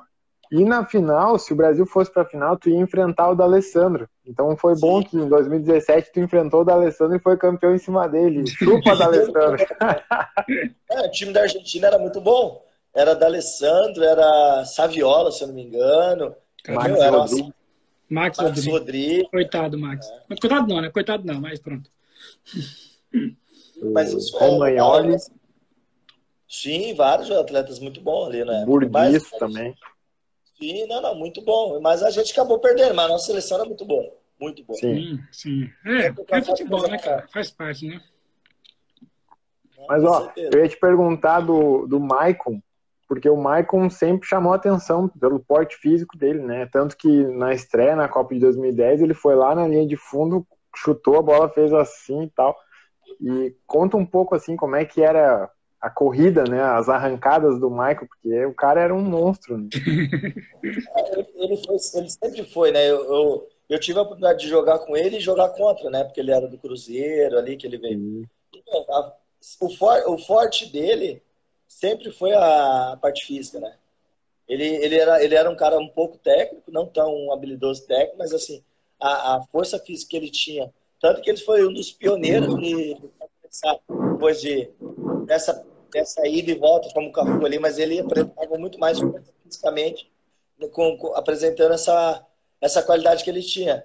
E, meu, o tempo que eu joguei com ele era fácil, porque ele conseguia ir e voltar o tempo todo, né? Então, assim, nós trabalhávamos correr atrás, mas, meu, muita força física, eu nunca vi igual ali. E uma excelente pessoa, né? Isso é, que é o principal, né? Um bom jogador ser, e ser um vagabundo, né? É, é, isso é verdade, mano. Isso é verdade. Isso é muito importante, ainda mais no meio do futebol, né? Pois é. é. Muito. Né? Só imagino. Agora eu ia te chamar para falar um pouco das duas Copas São Paulo ali, né? Duas finais seguidas, né? 2000 e 2001, né? 2000, é, tu chegou a jogar muitos, porque eu não tenho aqui a, a, relação dos jogos. Se tu disputou muitos jogos de 2000? 2000, entrei em alguns jogos, eu era reserva na época, aí o ah. Kaká, nós éramos reserva. Mas a tá. final eu entrei, a final eu entrei de, de extrema esquerda, de lateral, meio que lateral esquerda com três zagueiros na final, acho que pode, acho que se for a final você vai ver. Eu joguei as lugar quatro. do Wilton? Oi? No lugar do Wilton, eu, tu entrou? Eu, eu, não lembro se eu entrei no lugar do Wilton ou do Pepe na época. Eu lembro ah. que eu ah. entrei do lado esquerdo ali como meio um lateral, um zagueiro pelo lado esquerdo ali. Mas na Sim. final eu joguei, eu entrei. Tanto que na final eu não jogo Xandão, jogo o Daniel de, eu acho, na zaga. E eu entro depois. Era para até eu, era para ser eu era uma opção para jogar na zaga mas o Pita optou pelo Daniel e aí eu entrei depois no jogo. Sim. Mas joguei mas... alguns jogos, mas na de Sim. 2001, que nós fomos vice, eu joguei praticamente todos os jogos. Aí a gente perdeu é, né? o Roma no final dos pênaltis. E era, para ser uma coisa... Né? Foi nos pênaltis. Pois é, ali esse... também dizem que tinha uns gatos ali, não tinha? Aí depois descobriram do Roma, uns 4, 5 gatos. Foi descoberto, é. um bolo, que foi logo sequência com essa, essa situação do, do Hiroshi, com o pessoal todo Sim. ali, né? Mas, é, meu, ali... se a gente tivesse conseguido esses dois títulos aí, eu acho que entra pra história, né? Nossa, imagina. Tá, e é legal desde cedo já começar, né? O São Paulo lá, não sei se vocês já foram em Cutia. Você Sim, entra lá em Cutia. Já tem os quadros, né? Tem os quadros dos títulos, das copinhas, né? e é legal. Eu chegar lá, ver sua foto. É, São Paulo, porra. São Paulo, é. Super Paulistão, pô, isso aí é, não tem preço, né? Eu só tenho a agradecer. Eu falo, São Paulo foi a, foi a porta para minha vida, para ser o homem que eu sou hoje em todo sentido. É verdade. Eu, tô vendo aqui a, a, escalação aqui, cara. Isso aqui tá meio difícil de achar. O Arson tava lá, né? Claro, né? Uhum. Ah, meu, já aqui, a Júlio Santos Alemão, é, Júlio Santos Alemão, Robson Rebouças, Batata, Daniel. Batata. O Juan, que foi pro Arsenal, né? O Juan, esse que jogou a final. Nossa. Flamengo, isso aí. Dinei. Tá o cara jogador. foi do São Paulo pro Arsenal, meu. Olha que loucura. Tem aí. Tem o Marquinhos também, que foi pro Ajax. Ah, Na de, dois... Na de 2001, se eu não me engano. Deixa eu ver aqui. Ô, Marquinhos, cadê Marquinhos? Marquinhos? Cara, você, né? Você perdeu pro, pro Barueri de 6 a 4 né? De 6 a 5 nos pênaltis, né?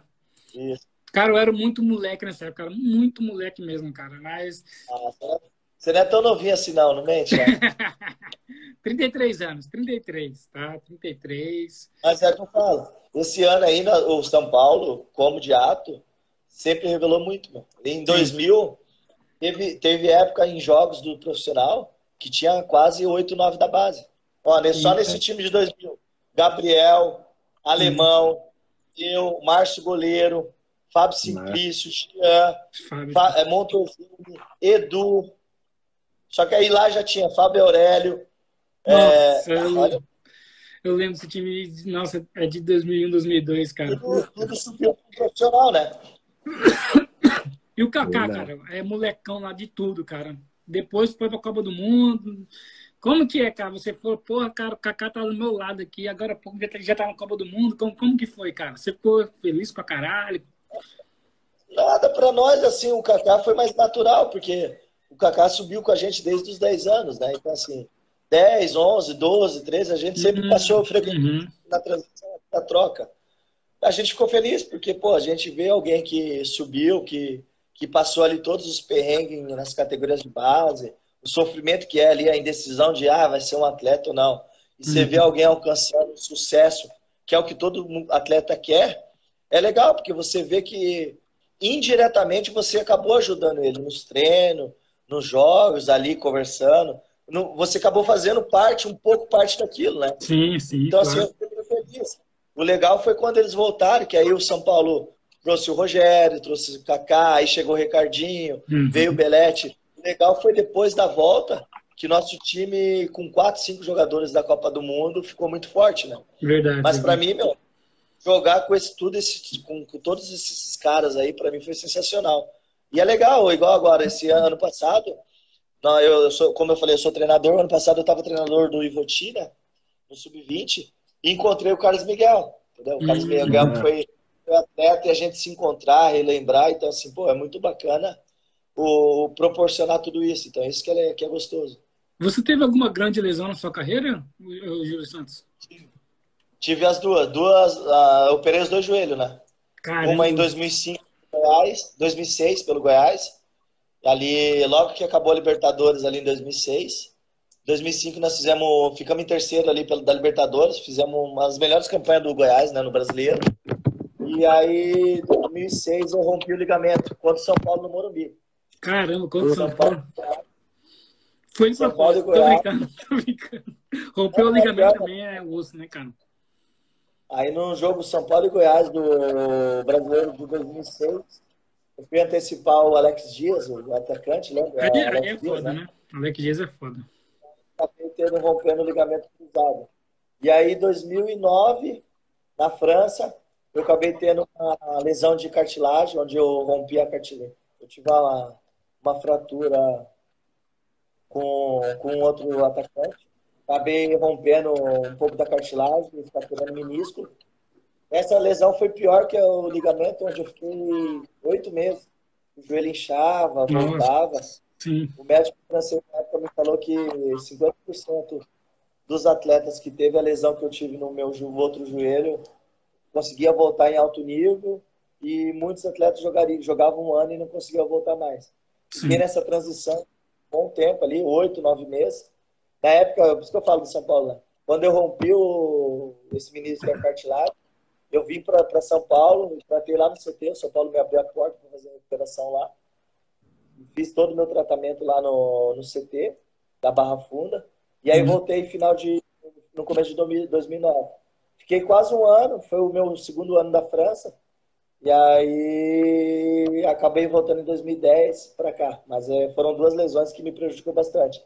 Até então, porque em 2009, se eu não tivesse tido a lesão do, do joelho que eu tive na França, eu estava com praticamente certo para ir para o Auxerre, o time da primeira da França. Sim, é isso que eu chegar nesse ponto agora. Se não fosse lesão, você estava na França, né? A chance de você, né, ir para outros clubes lá franceses também, né?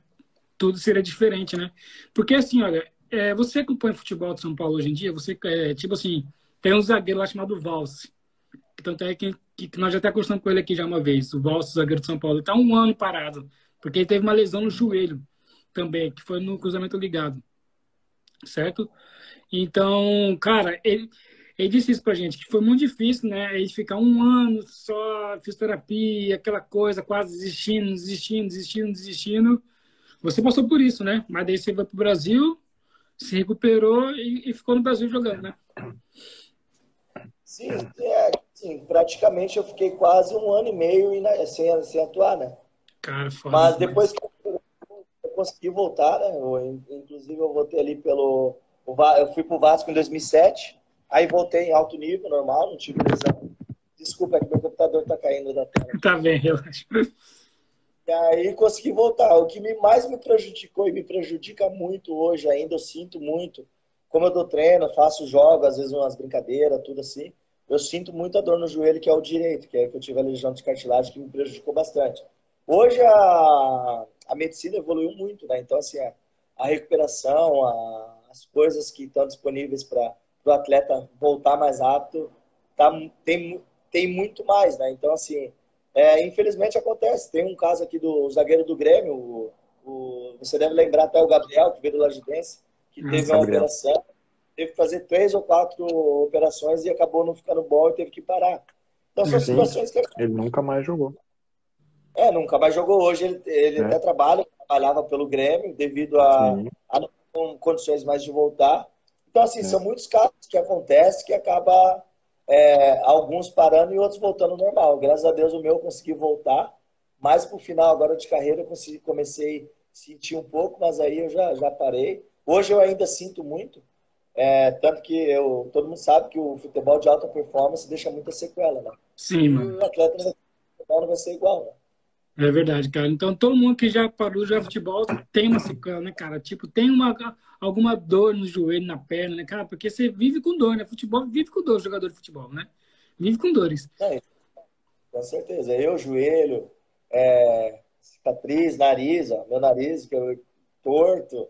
E assim, vai ter sequela para da vida, ainda mais se tiver algum, algum tipo de operação. Ô, Júlio Santos, uma coisa para você, cara. Uma coisa que aconteceu hoje, tá ligado? Aqui tem, tem uma galera aqui te elogiando, tudo mais, mas tem um amigo meu, meu irmão, o cara é São Paulino, você não tem noção, meu irmão. O cara é São Paulino roxo, mais do que eu já fui na minha vida inteira. E olha que eu era. Até da Independência já fui, Independente lá de Cuiabá já fui, tá ligado? Mano, cara, ele falou assim, Yesh, você vai conversar com o Júlio Santos, cara. Eu passei muita raiva com esse maluco, Yesh. Falei, da puta, começou a me xingar todo dia. Eu falei, calma, cara, vou conversar com o cara. O cara, é, mano, o cara jogando em São Paulo, respeita o homem. Ele falou, não, esse cara levou muito amarelo, saiu muito de jogo. Cara, responde esse cara agora. Responde, o nome dele é Valdir, pode responder agora. Ele falou, Valdir, eu recebi amarelo, pô, porque eu jogava, cara, eu sou zagueiro, pô. Valdir, Valdir. É, Valdir. Fala, Valdir, beleza? Não, faz parte, Valdir. Torcedor é assim, né? Eu, eu, eu ainda falo que eu fui injustiçado no São Paulo. Eu errei sim, falei. Mas hoje eu vejo muita gente errando igual eu e, e, e assim, na época a torcida São Paulino não tinha paciência conosco. É verdade. Nós viemos da base, uhum. nós, nós viemos da base e nós vimos com uma pressão de 10 anos do São Paulo não ter a classificação da Libertadores, uma pressão que nós tínhamos que título, que nós tínhamos que resolver. E nós éramos garotos. Meu, eu tinha 21 anos, 22. Sim. Uma das coisas que me foi, o Valdir deve ter me xingado por isso também, foi a final do Paulista 3 a 2 que a gente perdeu para o Corinthians, onde o Lietos me driblou, eu fui antecipar o Lietos, o Lietos acabou me driblando. Coisas que acontecem no futebol que hoje Sim. tem falhas piores e não são tão crucificados como, como a minha na época. Mas assim, Valdir, te entendo bem. Não foi só você que me xingou, com certeza. É, os jogadores de outras torcidas me xingaram. Mas uma coisa pode ter certeza: eu sempre fiz meu melhor para que não só os torcedores, mas o clube em si ficasse feliz com o meu desempenho ali. Meu objetivo sempre foi ajudar, sempre foi ganhar, sempre foi vencer e sempre foi entrar para a história do, do clube que, que eu vesti a camisa. Cara, sempre, sempre deu raça, né, cara? Mas futebol é isso, né, cara? Tem as consequências, né? E falando, cara, você cortar. Se ele ficou bravo, ele, ele, ele imagina do Vasco. Eu tava vendo esses dias um lance aí, né? Um o pessoal me postou. Eu fui expulso do Vasco, acho que a mim, eu, eu sou o jogador do Campeonato Brasileiro expulso mais rápido do Campeonato Brasileiro. Eu fui expulso com acho que 7 segundos do campeonato. Não acredito. Saiu, Sério? Saiu o jogo lá, em, lá contra o Náutico em Recife. Saiu a bola do meio campo. O juiz foi. Eles saíram com a bola, eu fiz a falta. O juiz veio e me deu amarelo. Bateram a falta, eu fui dar um carrinho e o juiz me expulsou. Nossa, Se ele tá achando que me xingou do São Paulo, imagina o do Vasco. Ixi, não vai querer imagina, te matar, mano. Imagina o que, que o Celso Rotti falou. Nossa, né, né, gente boa também, um grande abraço, um é. excelente treinador meu lá no Vasco. Mas, meu, Caramba. então assim, faz parte, né? Muitos me xingaram e muitos elogiaram também. Pode ter certeza que eles comemoraram o gol, fizeram, ficar é, felizes. É. Verdade, verdade. Cara, é, você falou uma coisa importante aí agora nessa resposta para o Valdir. Por que, que a torcida de São Paulo tem tanta. É, cobra tanto os meninos da base e os caras que vêm de fora, argentino, ou qualquer outro jogador que nunca jogou, que não veio de São Paulo, eles amam eternamente, às vezes não fazem nada, eles amam eternamente. Por quê, cara? Cara, não é o torcedor, o brasileiro em si, ele valoriza sempre mais o que vem de fora do que de dentro, né? É então, o brasileiro já tem essa... Eu não vou te dizer assim... Ah, vou dizer o quê? E, os, e, o e, e geral, hoje já mudou um pouco, que antigamente era só a torcida. Hoje não, hoje a diretoria, as pessoas de dentro do clube valorizam mais, porque hoje quem vem da base gera lucro. Sim. Antigamente, na minha época, não dava lucro. Então, eu falo, hoje, as, hoje os atletas da base de São Paulo são pepita, né? São diamantes assim lapidados Na nossa época, não. Então, assim, isso já vem do, do povo brasileiro. Aí é questão de educação, não é só o torcedor. Cultura, futebol. Aí tem muita coisa a par do futebol que envolve, eles acabam disputando e fazendo o que eles já vivem há muito tempo, né? É verdade, cara. Muito bem, mano. Eu também acho que é isso mesmo. Cultura do Brasil, os torcedores não têm paciência com quem vem, que é da prata, né? Que é prata da casa, tá ligado? Só quer o ouro de fora e a prata da casa, ele só quer que trabalhe, trabalhe, fez uma merda, esculacha até o fim. É foda, né? Que é o diferente lá da fora. Lá fora, o atleta tem direito ao erro. Aqui não, né? Aqui no Brasil, você ser segundo, você ser segundo, você ser terceiro, isso é uma merda. Uhum, é verdade. Então, o brasileiro não é difícil. Dou um exemplo aí, vamos dar um exemplo do Flamengo. Foi vice-campeão, foi isso, foi aquilo. E, pô, e tá infelizmente, um, tá ligado? Foram como se tivesse sido o último. E assim, não é porque não ganhou que não tiveram coisas ruins, sim, mas também tiveram coisas boas. E aqui o brasileiro não, não valoriza as coisas boas. Ele perdeu, você não presta. É. Ganhou, você é bom.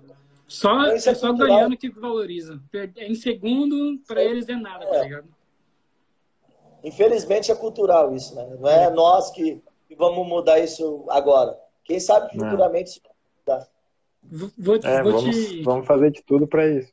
É, vamos fazer de tudo, né? É verdade. Cara, é, antes de eu fazer a pergunta dele, quero fazer outra para você, cara. Como que foi esse trâmite seu para jogar lá no Mazembe, mano? Como que foi isso, mano? Como que foi jogar na África, cara? Então, eu, quando eu fui para a França, esses, esses, agentes, esses empresários que, que me levaram para a França, na época eles, porque assim, o futebol, eu falo assim, né, o futebol africano evoluiu muito, mas quem está por fora não sabe o porquê, né? Ah, desculpa o barulho ali. Aqui também tá a construção aqui em cima. É, não, aqui passa uma avenida aqui é próxima, às vezes passam uns motoqueiros fazendo barulho alto. E assim, a evolução do, do dos clubes é, africanos evoluíram muito, porque acontece? A maioria da, da, das categorias de base, da formação do, dos clubes africanos, eles estão investindo muito nos treinadores ingleses e franceses. Uhum. E nessa época, e na época que eu fui para o Mazembe, a maioria dos treinadores da formação que estavam lá, e os agentes, eram franceses. Como eles já me conheciam, o Mazembe queria um, um, jogo, um, atleta, um zagueiro brasileiro, e como eu já falava francês, eu já tinha o hábito de, de, de se adaptar melhor, e eles queriam um brasileiro que já tinha uma vivência, eles me, me convidaram se eu estava interessado. E aí acabei indo. Eu estava aqui no Brasil, tinha voltado, estava do São Caetano, estava sem jogar, foi uma proposta muito boa, me falaram o que proposta salarial, essas coisas tudo, se eu me interessava. E eu peguei e falei, ah, mano, experiência. Não tem nada a perder, não tem nada a perder, peguei e fui. Mas aí fiquei, conheci o país, um país, um país é República Democrática do Congo. Do é, é, tipo, eu morei em Lubumbashi, morei lá três, quatro meses. E acabei não ficando, a gente acabou rescindindo o contrato, meu contrato era de dois anos lá. Uhum. Mas um baita país, um baita clube, as pessoas maravilhosas, cumpriram tudo comigo que, que tinha de contrato. Um clube com muito dinheiro, onde o presidente lá é o governador do país, né? Nossa, então, assim, é, só que lá um dos grandes problemas lá é que tem guerra civil, né? Uhum. E eles falavam que a qualquer momento poderia estourar uma guerra e nego entrar matando todo mundo e meio que essa loucuragem. Como que joga assim, Mas, assim? Aprendi muito. Não, eu falo para as pessoas, né? Eu aprendi muito mais é, fora, não só futebol, mas eu aprendi muito mais o ser humano, a vivência, o cultura. Eu morei num dos melhores países do mundo, para França, morei num dos piores. Caralho, então, assim, eu, vou, eu voltei lá com, com conhecimento de vida, assim, para mim, pessoalmente, coisas que eu não que eu vou levar para resto da minha vida, em termos de comidas, alimentação, vivência, hospital, meu, eu vi coisa lá que, que a gente aqui no Brasil não imagina que existe. Ô, louco, cara. É tipo assim, lá é. Como é, é um, é um clube que tem dinheiro, que você disse, que tiver boa proposta, mas é miserável lá, tipo assim, os bairros, é miséria. Como é que é? Ou, ou não? Muita, muita miséria. Tipo assim, eu nunca vi tanta Hammer, Hammer, Hammer que fala, né? Sim, Hammer. Aquela, aquele, aquele carro um gigante. Milhão, aquele carro que é de não sei quantos milhões. Uhum. Meu, eu nunca vi tanto lá. Mas só que lá, assim, quem tem dinheiro tem muito e quem não tem, não tem nada. Sim. Então não tem o meio termo. Não tem equilíbrio. O, o clube lá, para os torcedores que, que viam, iam nos estádios, quem jogava no Mazembe era milionário. Hum. milionário. Porque lá o salário mínimo deles na época era 60 dólares. Ô, louco. E ele, 60 dólares. Eles viviam com um saco de maisena de 60 quilos e aquelas partinhas de sardinha. Eles faziam massa, mumui, a janta, o almoço era deles. Eu, eu vivenciei coisa lá, cara, que eu falo para as pessoas aqui, né? Às vezes a gente vai para comer, assim, às vezes a gente reclama, né? Eu morava num hotel e às vezes eu, eu ia no mercado e comprava. E eu fiz algumas amizades lá, assim, tudo, conversei. E eu, eu comprava um pacotinho de bolacha. E eu sentava na frente do hotel para comer. E aí começava a formar fila, meu, para receber bolacha. Porque ou eles almoçavam eles jantavam. Caralho. Dava para ter dois por dia. E aí eu comecei com, às vezes eu comprava bolacha e dava coisas porque eles tinham, eles ficavam tipo do, o dia todo só para jantar à noite. Nossa. Porque não tinha então, meu, pá, coisa de louco. Eu vi coisa lá que só Deus, sabe? Aí às vezes a gente acaba pensando, meu, o paraíso que é o Brasil aqui. Brasil aqui ninguém passa fome. Claro, É não sei lá o norte, já que eu não conheço. É, As sim. pessoas também uma situação difícil. São Paulo Mas também hoje- tem miséria, São Paulo. A Mas- miséria aqui no Brasil é um luxo lá para eles. Pois é, tipo assim, é, é, lá o salário mínimo é 60, é 60 dólares. Você recebia quantos lá no seu clube? No mês, você lembra? Ah, aí, aí eu tá querendo saber demais, né, meu? Aí é, é, tem informação perigosa, nós não podemos passar, né? É, é verdade, é verdade. Recebendo em dólar. Em dólar, né? Isso que é bom, né? É, cara, o que eu falar pra você? Ah, tá, lembrei. Eu não sei se é o Kanté ou, ou o Mané que falou que quando ele recebeu o primeiro salário dele lá na Inglaterra jogando, e quando ele foi comer na casa é, é, de outros jogadores, ele, ele, ele achou estranho que o povo almoçava e jantava, tá ligado? Porque lá na África o povo ou só almoça ou janta, igual você falou, tá ligado? É bizarro. É, né? mas. Mano, é, é, não é fácil, cara. É, meu, é loucura, mas assim. Eles, eles, é assim, uma coisa que eu achei muito engraçado também, né? Eles têm muito filho, né, meu? Nossa. Lá eles. Lá parece que não tem TV, entendeu? Meu, é sete. Tipo assim, eu peguei, eu peguei um taxista lá, ele falava, ele falava assim: Ah, eu tenho oito, oito nove filhos. É pouco. Já morreu, mas ele falava na naturalidade assim: cinco tá vivo, quatro morreu e um tá nascendo, um tá tipo assim. Eles falavam É, uma tranquilidade tão grande assim, que, que você nem imagina. Meu Deus, que, que sofrimento. Pois é, no Brasil e aqui na Europa o povo quer ter um e dois já é demais, tá ligado? E lá os caras, né, faz filho à vontade, tá doideira, tá ligado? Mas, meu, a África, a maioria, claro, tem países, a África que. Eu falo para as pessoas: se quer, se quer conhecer algo legal para a vida, vai para a África. Não vai só para a Europa. E para a Europa é fácil. É verdade, mano. Vai para a África, porque aí a gente volta com valores diferentes. A gente volta com entendimento de vida diferente. A gente valoriza o, o pouco que a gente tem aqui, a gente começa a dar valor e ver o quanto é.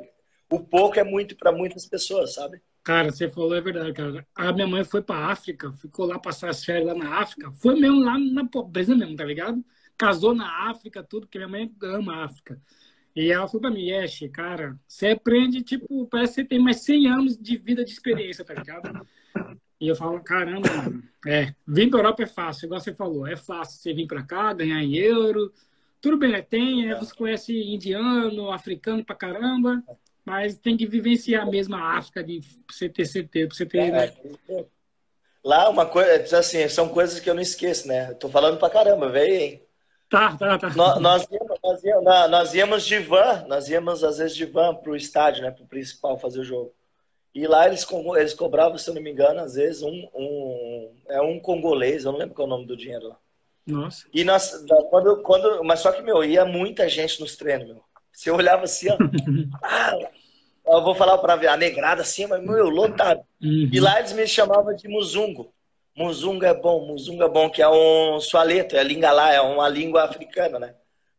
E eles me chamavam Muzungo é bom, branco é bom, eles me chamavam de branco, pra você ter noção. Caramba. Nossa. Muzungo é bom, Muzungo é bom, eles falavam, sabe? De, na torcida, assim. E, meu, aí um dia a gente saindo do vestiário, né? Aí um, eu não lembro se foi o Samanta, alguém, um atacante. Samanta, acho que ele tá no West Ham. Jogou comigo lá no Mazambi, Ah, acho que ele tô tá Ham. ligado, tô ligado. Samanta, tô ligado. Ele é, da, ele, é um, ele é um jogador, da, mas ele é da Zâmbia, eu acho. Da Zâmbia. Que É do um lado país aí da África. Mas ele é um, é um país mesmo, é um país estranho da África aí que ele tá. E ele tá no time inglês aí, Samantha. Se procurar aí, você vai achar. Sim, já, já, E eu não lembro se foi ele, meu. Ele pegou e falou assim, Júlio, Rogardei, olha aqui isso aqui. Ele pegou um dinheiro congolês assim, um bolinho assim, tipo uns 10, 11 um dinheiro. Abriu a janela e jogou assim, ó. Sabe quando faz um monte assim, Uhum. boa? Meu, sabe quando você tem um monte de cachorro e cachorro ou pomba e você Uhum. joga assim, vem tudo de uma vez assim, meu? Uma cena que eu nunca mais esqueço na minha vida. Um monte de negócio brigando pra- pra pegar um real congolês. mano. Caramba. É. É bizarro É, essa história? Ah, eu, lembro, eu, eu lem- lembrava. Quando eu cheguei assim, os três primeiros dias eu chorei, meu. Nossa, acredito, cara, porque, né, cara, você vivenciar algo assim que é tão triste, né, ao mesmo tempo bizarro, você, pô, você tem que refletir depois, você começa a refletir, né, mano? É, Não, essa- mas foi uma experiência muito boa de vida, pra mim que eu não esqueço nunca mais. E na França, Foi muito foi alegria. Na França? Cara, a França é um puta país, meu. Eu falo, puder ir pra França, jogar, trabalhar. O meu, a minha vontade ainda é voltar pra lá. Eu quero, eu quero fazer isso? Meu, é um baita país, eu só tenho elogio. É, Eu me arrependo até hoje de ter voltado. é mesmo. É, porque na França ganha-se muito bem, né, cara? Na França é, ganha muito É, bem, assim, é, país é, gigantesco. É, mas você ganha bem e paga bem, né? E paga bem também, É. exatamente. O meu irmão vai morar na França agora, dia 19 de fevereiro. Vai morar lá no sul da França. Ele falou, Yes, eu vou ganhar É. dois mil e poucos euros. Eu falei, é, mas você vai gastar em aluguel mil euros. Tá ligado? Não, mas é que assim, ele, ele- não sei se ele te falou, se ele vai ganhar 2.500 euros, ele, dependendo do valor, ele vai pagar 1.250 por imposto. pois é, vai gastar dinheiro pra caralho. Eu falei pra ele, é, aqui em Portugal eu tô ganhando menos, mas eu também tô pagando tão... É, é, se for para pensar, é tudo na mesma, tá ligado? Na Espanha você ganha bem, mas você paga É, também, tá ligado? Só Tá só que lá, mas só que lá na França, você paga imposto, as coisas voltam. E Aqui, é, exatamente. Aqui em Portugal, a mesma coisa, cara. Aqui, mano, você anda em qualquer lugar, tem ônibus, tem tudo, tem tudo perfeito, mano, tá ligado? O governo ajuda, tá ligado? É É, isso aí. Igual eu, eu, eu operei meu joelho no hospital público. Na Hum. época eu paguei 5, 10, 10 euros por causa do posto para pagar o quarto. O resto foi tudo pelo, pelo, pelo governo. O meu médico foi lá, operou. Eu precisei de medicamento. Eu tinha um cartãozinho. Eu ia lá, pegava o medicamento, pagava. O, em, dois, em um mês o governo me reembolsava o dinheiro novamente. sim, exatamente. É, é país é. primeiro mundo, né, cara? O Muito Brasil bom, poderia entendeu? ser assim. O Brasil poderia ser assim, né? Só que, né?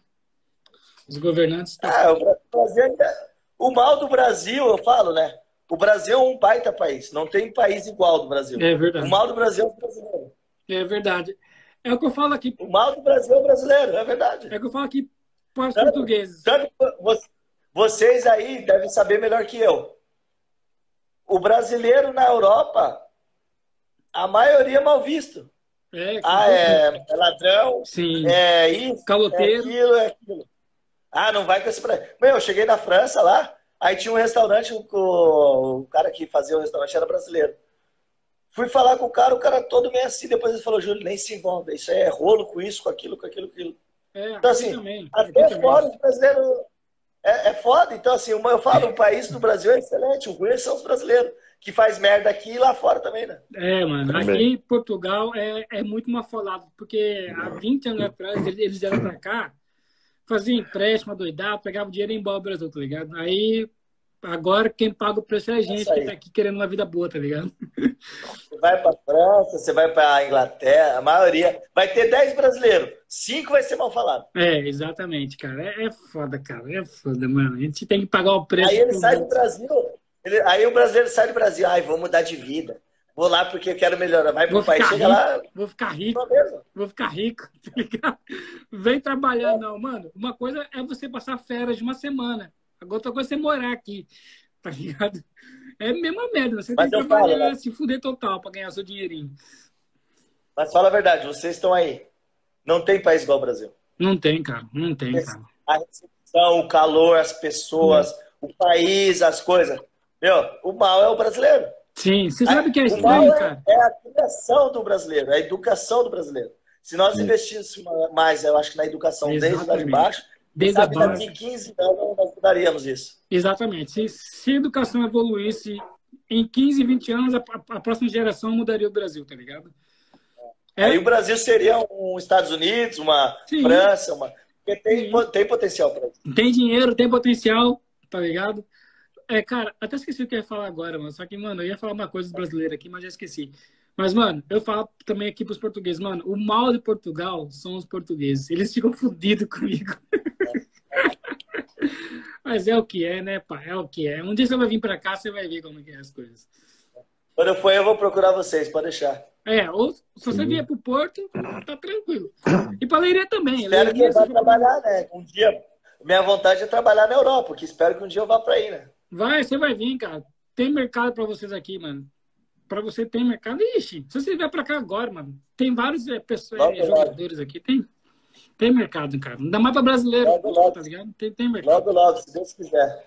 Pronto, é isso. É. Rafael, Mas, E aqui, aqui, como em qualquer lugar do mundo, tem aquela história, né? Jogou com quem? Aí tem, tem esse cara aqui, ó. Jogou com quem? Jogou com quem? Jogou com com quem, cara? mano, se você falar Romário aqui, os caras beijam seus É, né? pés. Mano, eu falo pros caras. Eu, eu falo pros caras, eu fui abençoado, meu. Eu tava no gol mil do Romário, mano. Pois É, eu ia é, perguntar cara. isso agora. Como que foi, mano? Eu lembro desse gol meu, eu lembro, cara. Você tava lá, mano. Eu ia Ganhamos. perguntar. Três a É? Vasco Esporte, né? 3x0, 3x1. Vasco Esporte 3x1. 3x1. Pronto. Foda, hein, cara? Meu, o baixinho é foda. O baixinho é foda. Caralho, baixinho é foda, né, nós, mano? íamos, nós, íamos, nós íamos jogar, aí nós concentrava todo mundo, né? Ele Aí não. nós ia jogar esse Junara, a gente concentrava atrás. Nós concentrava um dia, dois dias antes. Ele chegava meio-dia pra almoçar, chegava meio-dia pra almoçar e ia pro jogo. Caralho, mano. Era assim mesmo, cara. Era assim mesmo. Meu, ele era foda mesmo, ele resolvia, ele era foda. Como que pode Sim. ter um cara assim no futebol, cara? Que ele falei que queria e resolvia as coisas. boa. Nunca vi um cara finalizar e, e resolver a solução na área tão rápido igual ele. Não, é. Eu peguei ele com 36, eu acho. É. 35, 36. A velocidade de raciocínio para finalizar e movimento de corpo pro gol, eu nunca vi. É bizarro, né, cara? E você joga futebol, A né, finalização. Oi? Você joga futebol, né? Joga. E ele também joga, não joga? O Romário joga futebol, né, cara? Joga, não, ele joga direto, ele joga TAF, ele, ele joga anos, é ali na- no Rio, né, meu? Ele, joga, ele deve jogar uns 10, 15 anos pra mais aí, deve jogar. No Rio sempre teve, né? Uhum. Porque teve um cara aqui que falou aqui, ó, que você jogou pra caralho futebol, você é o rei do futebol. Eu falei, caralho, o Júlio Quem César. falou? Um maluco aí falou, ele tem que olhar aqui, mano, na conversa, ele falou, ó, camisa, ó, o cara, camisa bonita do Grêmio, ah, tiro Gascar, gol do... Ei, tem um cara que falou aqui, ó, futebol, não sei o que, Júlio, o rei do futebol. Eu falei, caralho, beleza. Já passou, hein? É, eu jogo, mas, não, mas não, não sou esse fenômeno ainda, mas eu já consigo brincar bastante com o pessoal já. Ó, o Já Gustavo com o pessoal de nível assim eu consigo jogar. Pronto. O Gustavo aqui te colocou na fogueira aqui. Foi o aniversário dele, Júlio? Te convidou? Ah, pô, agora tá de sacanagem. é difícil, né, cara? Pô, se, fosse- se o se o Romário comprar, longe, todo né? mundo jogou com ele, tá fudido. né? Ah, eu tô morto, mas meu dinheiro, o dinheiro que eu ganhei no futebol, o dinheiro que eu ganhei no futebol vai tudo na festa. Pois é, mano. É do Romário, ó, Gustavo Bueno. Mas, ó, a, a gente aqui no, no podcast, a gente gosta muito de estatística, né? De buscar as coisinhas certinho e tal. E agora foi uma informação que tu passou, tu jogou com o Romário, ele tinha 41 anos. 41, acho que era menos. né? Vai chegar 41. no Mas, dá, mas, mas dava essa impressão, né, Júlio? Porque ele tem 41, só que ele voava, fazia gol. Pô, Imagina eu peguei ele com 41, imagina ele com 30, meu. A velocidade que ele fazia na área. Imagina ele Pois com é. 30, mano. Caralho. Tá louco, o cara era. Eu falo, Romário, Ronaldo, Cristiano Ronaldo, Messi, Neymar, é, Kaká, eu quem mais ali? Os, Rivaldo, já, meu, eram Rivaldo. caras que- fora do Neymar, fora do normal. é. É. São pessoas que eles pensam mil anos luz na nossa frente, entendeu? Como De que pode, né, cara? Como que pode, né, cara? É, sempre tem esses caras fora, é, é fora da curva, né, cara? Pra tudo na vida, né, cara?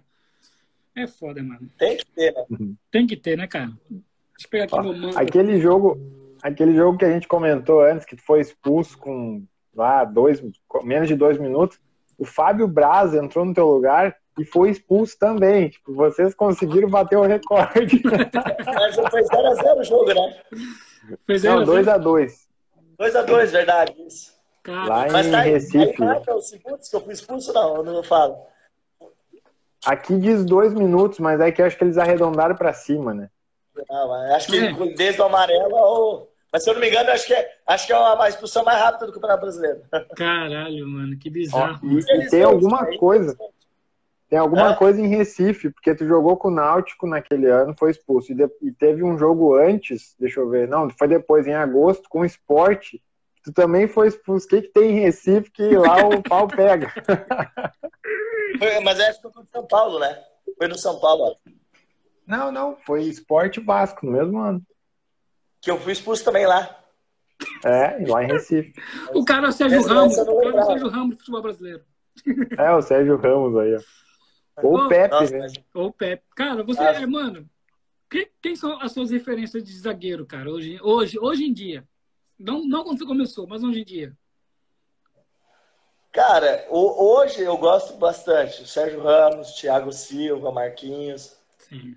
Mas eu, eu cresci vendo Márcio Santos, cara. Eu gostava Ah, muito. pronto. Márcio Santos. Pra mim é Rock Márcio Júnior. Pra mim, Rock Júnior é o melhor de todos os tempos. Um, um dos zagueiros que eu sempre gostei muito. O, o do São Paulo, que jogou no Barcelona, esqueci o nome dele agora. O, São Paulo. fez o gol na Copa. O Magrelão igual ele, tinha característica. Edmilson. Eu sigo ele. Edmilson, Edmilson. gostava muito. Pronto. Mas assim, eu cresci vendo muito o Márcio Santos, meu. Sim. Odair. Ah, o Odair. Odair era meu. É. O Odair era o meu. Odair era o meu. Era o meu, tipo assim. Eu via ele, eu queria ser ele. Pra, ó, na minha infância, eu amava o Rock Júnior, mano. Eu amava, eu amava o Rock Júnior. Não, o Rock Júnior também jogava demais. Mas é que é, é, quando o Rock Júnior e o Edemil, eles vieram, eu já tava jogando. Mas quando eu era garoto, eu via mais Odair, eu via Sim. mais Baixo Santo, o pessoal ali mais, né, mais velho. Mas, meu, hoje sim, um dos melhores que eu acho ainda em atividade, Ramos, Thiago Silva, é, Marquinhos. Gosto muito daquele do, do Chelsea que estava jogando hoje, que joga com o Thiago Silva, o Negãozinho. Um que eu gosto muito, Davi Luiz, que o pessoal fala, mas eu gosto dele. Sim, é. É. É o eu gosto Rudiger. Rudiger. Não, Rudiger é Rudiger. Rudiger, Rudiger, alemão. É, o Negãozinho, ele. É, É. Pepe, eu gosto, eu gosto do Pepe. O Pepe tá aí também, né? Tá bem, tá. É. Cara, a gente quer trocar ideia com o Pepe, só que o Pepe é de. Mano, o Pepe, cara, ele tem alguma coisa com o Brasil que ninguém sabe, mané. Tenta tirar uma coisa dele aí, ô, ô Júlio, porque o Sério, mas Pepe- ele não canta porque ele não gosta? Não sei, cara, porque, cara, você não vê nada sobre ele, sobre falando do Brasil, nada, nunca, em nenhum lugar. Tá ligado? Sério? É, cê- parece que tem uma mágoa com o Brasil. Mas um dia a gente vai trocar ideia com ele pra gente descobrir isso. Mas é difícil, quem troca ideia com É. ninguém. Tá ligado? É melhor perguntar pra ele. Para de falar É, dele que ele vai chegar com um ele. carrinho aí. É o que eu acho, tá ligado? É, daqui a pouco, daqui a pouco é legal, sabe por quê? Um dia que tiver uma coletiva, alguma coisa, entrar lá e fazer essa pergunta pra ele. É, eu vou falar, um dia nós vamos conversar com ele. Falar, ô Pepe, você tem Daqui mágoa a pouco ninguém fez essa pergunta, por isso que ele não tem resposta. É, não tem resposta, tá ligado? É o que eu acho, tá ligado? Eu e Ed Santana acho. Né? Porque eu nunca achei nada sobre ele. Mas enfim. Um dia nós vamos trocar ideia com o Ó. Pepe. Sim, pô, nós já conhecemos pessoas que conhecem o Pepe. Já tá meio caminho É, andado. tá meio caminho andado. Ah, legal. Antes, Ah, mas, antes mas o Júlio, o Júlio tinha falado no, no Marquinho, tá aí o Marquinho, ó. O Marquinho é meu parente, É, Marquinho PS Alves. Revelado pelo São Paulo também. É, É. tá lá no PSV, tava lá no PSV. Ele Ficou no foi lá. Fluminense depois. Sim, depois ele voltou pro Brasil e jogou no Fluminense. Eu não Sim, nossa lembrava dele, confesso. No- Nossa safra ali foi muito boa. De 79, 80, 81, 82 e 83 ali, 84 foi muito bom. É mesmo, foi uma safra muito boa de São Paulo mesmo, cara. Foi o, o é 2000, 2001, foi os anos que 99, 98, foi os anos É. que o São Paulo se arrebentou geral, tá ligado? E é isso, né? Eu, eu lembro que o, o Júlio Batista depois fez uns jogos ali 2004, 2005 pela seleção brasileira, fazia gol de bicicleta, fazia o caralho todo. O, o negão era foda, né? O Júlio Batista sempre foi assim, fortão também. Sim. Ô, meu, o Júlio, o Júlio, o pessoal nos conta história, né? Assim, né? Expliquei a história dele, assim, o pessoal conta, não sei se é verdade. E no, no juvenil, né? No juvenil, nós éramos no juvenil, e o pessoal não sabia, o negão era, sempre foi muito forte, né? Só que, meu, quando ele era juvenil, a bola debaixo da trave ele errava, né? Aí o pessoal zoava, tipo assim, cobrava muito ele não conseguia fazer gol. E aí, na época, eu não lembro quem falou, não vou dar nome, que eu nem lembro. Isso conta, eu não tô falando que eu, isso me fala, né? E nós, fomos, nós, nós íamos fazer uma viagem para para Itália, um torneio em Gradisca que tinha na época. E aí o pessoal não sabia mais onde colocar o Júlio, tal, tal, tal. E aí o pessoal falou: Meu, vou colocar esse negão de volante. Esse negão pelo menos vai trombar com os caras e vai, porque botou o Júlio, trouxe o Júlio para trás. O Júlio no São Paulo ele começou a jogar de trás para frente, depois ele voltou Exatamente. a ser É, lá aí, aqui na Europa. Nós fomos para Gradisca, um torneio lá, meu. Nós fomos campeões ainda, o Everton. Meu, voltou de lá, uns 10 times queriam contratar o legal. Aí, meu, aí, é aí voltou, aí ele começou, subiu pro profissional, com meio meia, ofensivo de trás, aí e... quando ele foi para foi para centroavante. Mas, é. meu, ele sempre foi muito forte. O Júlio, eu peguei ele no Pequeninos do Jockey também, né? Sim, Pequeninos ah, do Jockey, ele, sim. Hoje ele é treinador do... Ele é treinador do... Valladolid. Sub-20 também. Ele está tá engrenando também como treinador, igual eu. É? Se eu não me engano, ele está na 20 também, como treinador lá no Valladolid. Sim. Não, e é engraçado, né? Pensar que um dia ele já jogou num time chamado Pequeninos. Jockey, foi formado lá também. Pequeninos do Jockey. Labe, vai que é Labesta, né? Acho que chamava no Sevilha, né? Ah, ele, ele, ele, ele, lá na, em Sevilha ele é rei lá, meu. É, é né? Sevilha. É, Sevilha tem... O cara jogou, o cara jogou no Arsenal no Real Madrid. Que isso. Ah, e, e assim, é, e, e, assim, muita, muita, muita gente não dava nada pra ele. É verdade, não. é verdade. Não tinha muita mídia ele, não tinha muita mídia.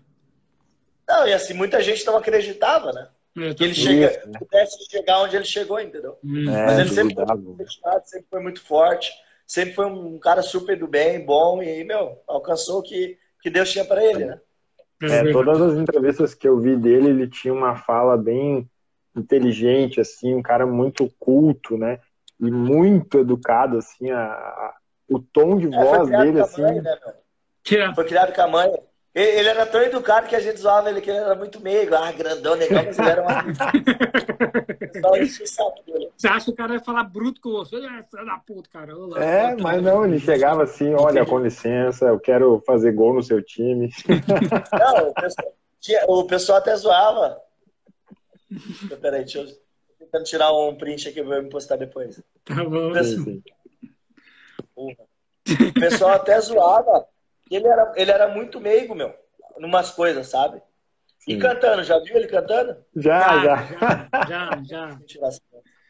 Mas, meu, um cara do bem, pô, tô torcendo por ele também ali, deslanchar na carreira. Meu, graças a Deus, a maioria na, da minha carreira ali. Agora vai. A maioria das pessoas que passaram na minha vida ali, da minha carreira, eu só tenho a agradecer coisas boas, coisas ruins, assim, mas é, é legal você olhar hoje e ver a quantidade de pessoas que cresceram ali no mesmo ambiente e chegaram hoje e, e, e continuam sendo pessoas de sucesso, assim. Então é bacana, eu fico bem, eu fico bastante feliz. É, cara, isso é bom, isso é bom. E você, cara, você não mudou nada, tá ligado? Você continua a mesma cara, mesmo cabelo. Tá pois é, eu ia fazer esse comentário, porque olha só, o Yes tirou as palavras da minha boca. Olha o que que mudou disso aqui para hoje. É só careca aqui, ó. Só careca aqui, igual a minha. Só. O é, resto... só... Ah, mudou só um pouco, o cabelo tá maior, né? Sim, cara. Ah, mas.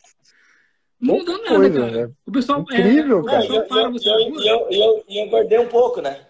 Ah, ah, sim, a parte física é. tá melhor do que naquela época, né?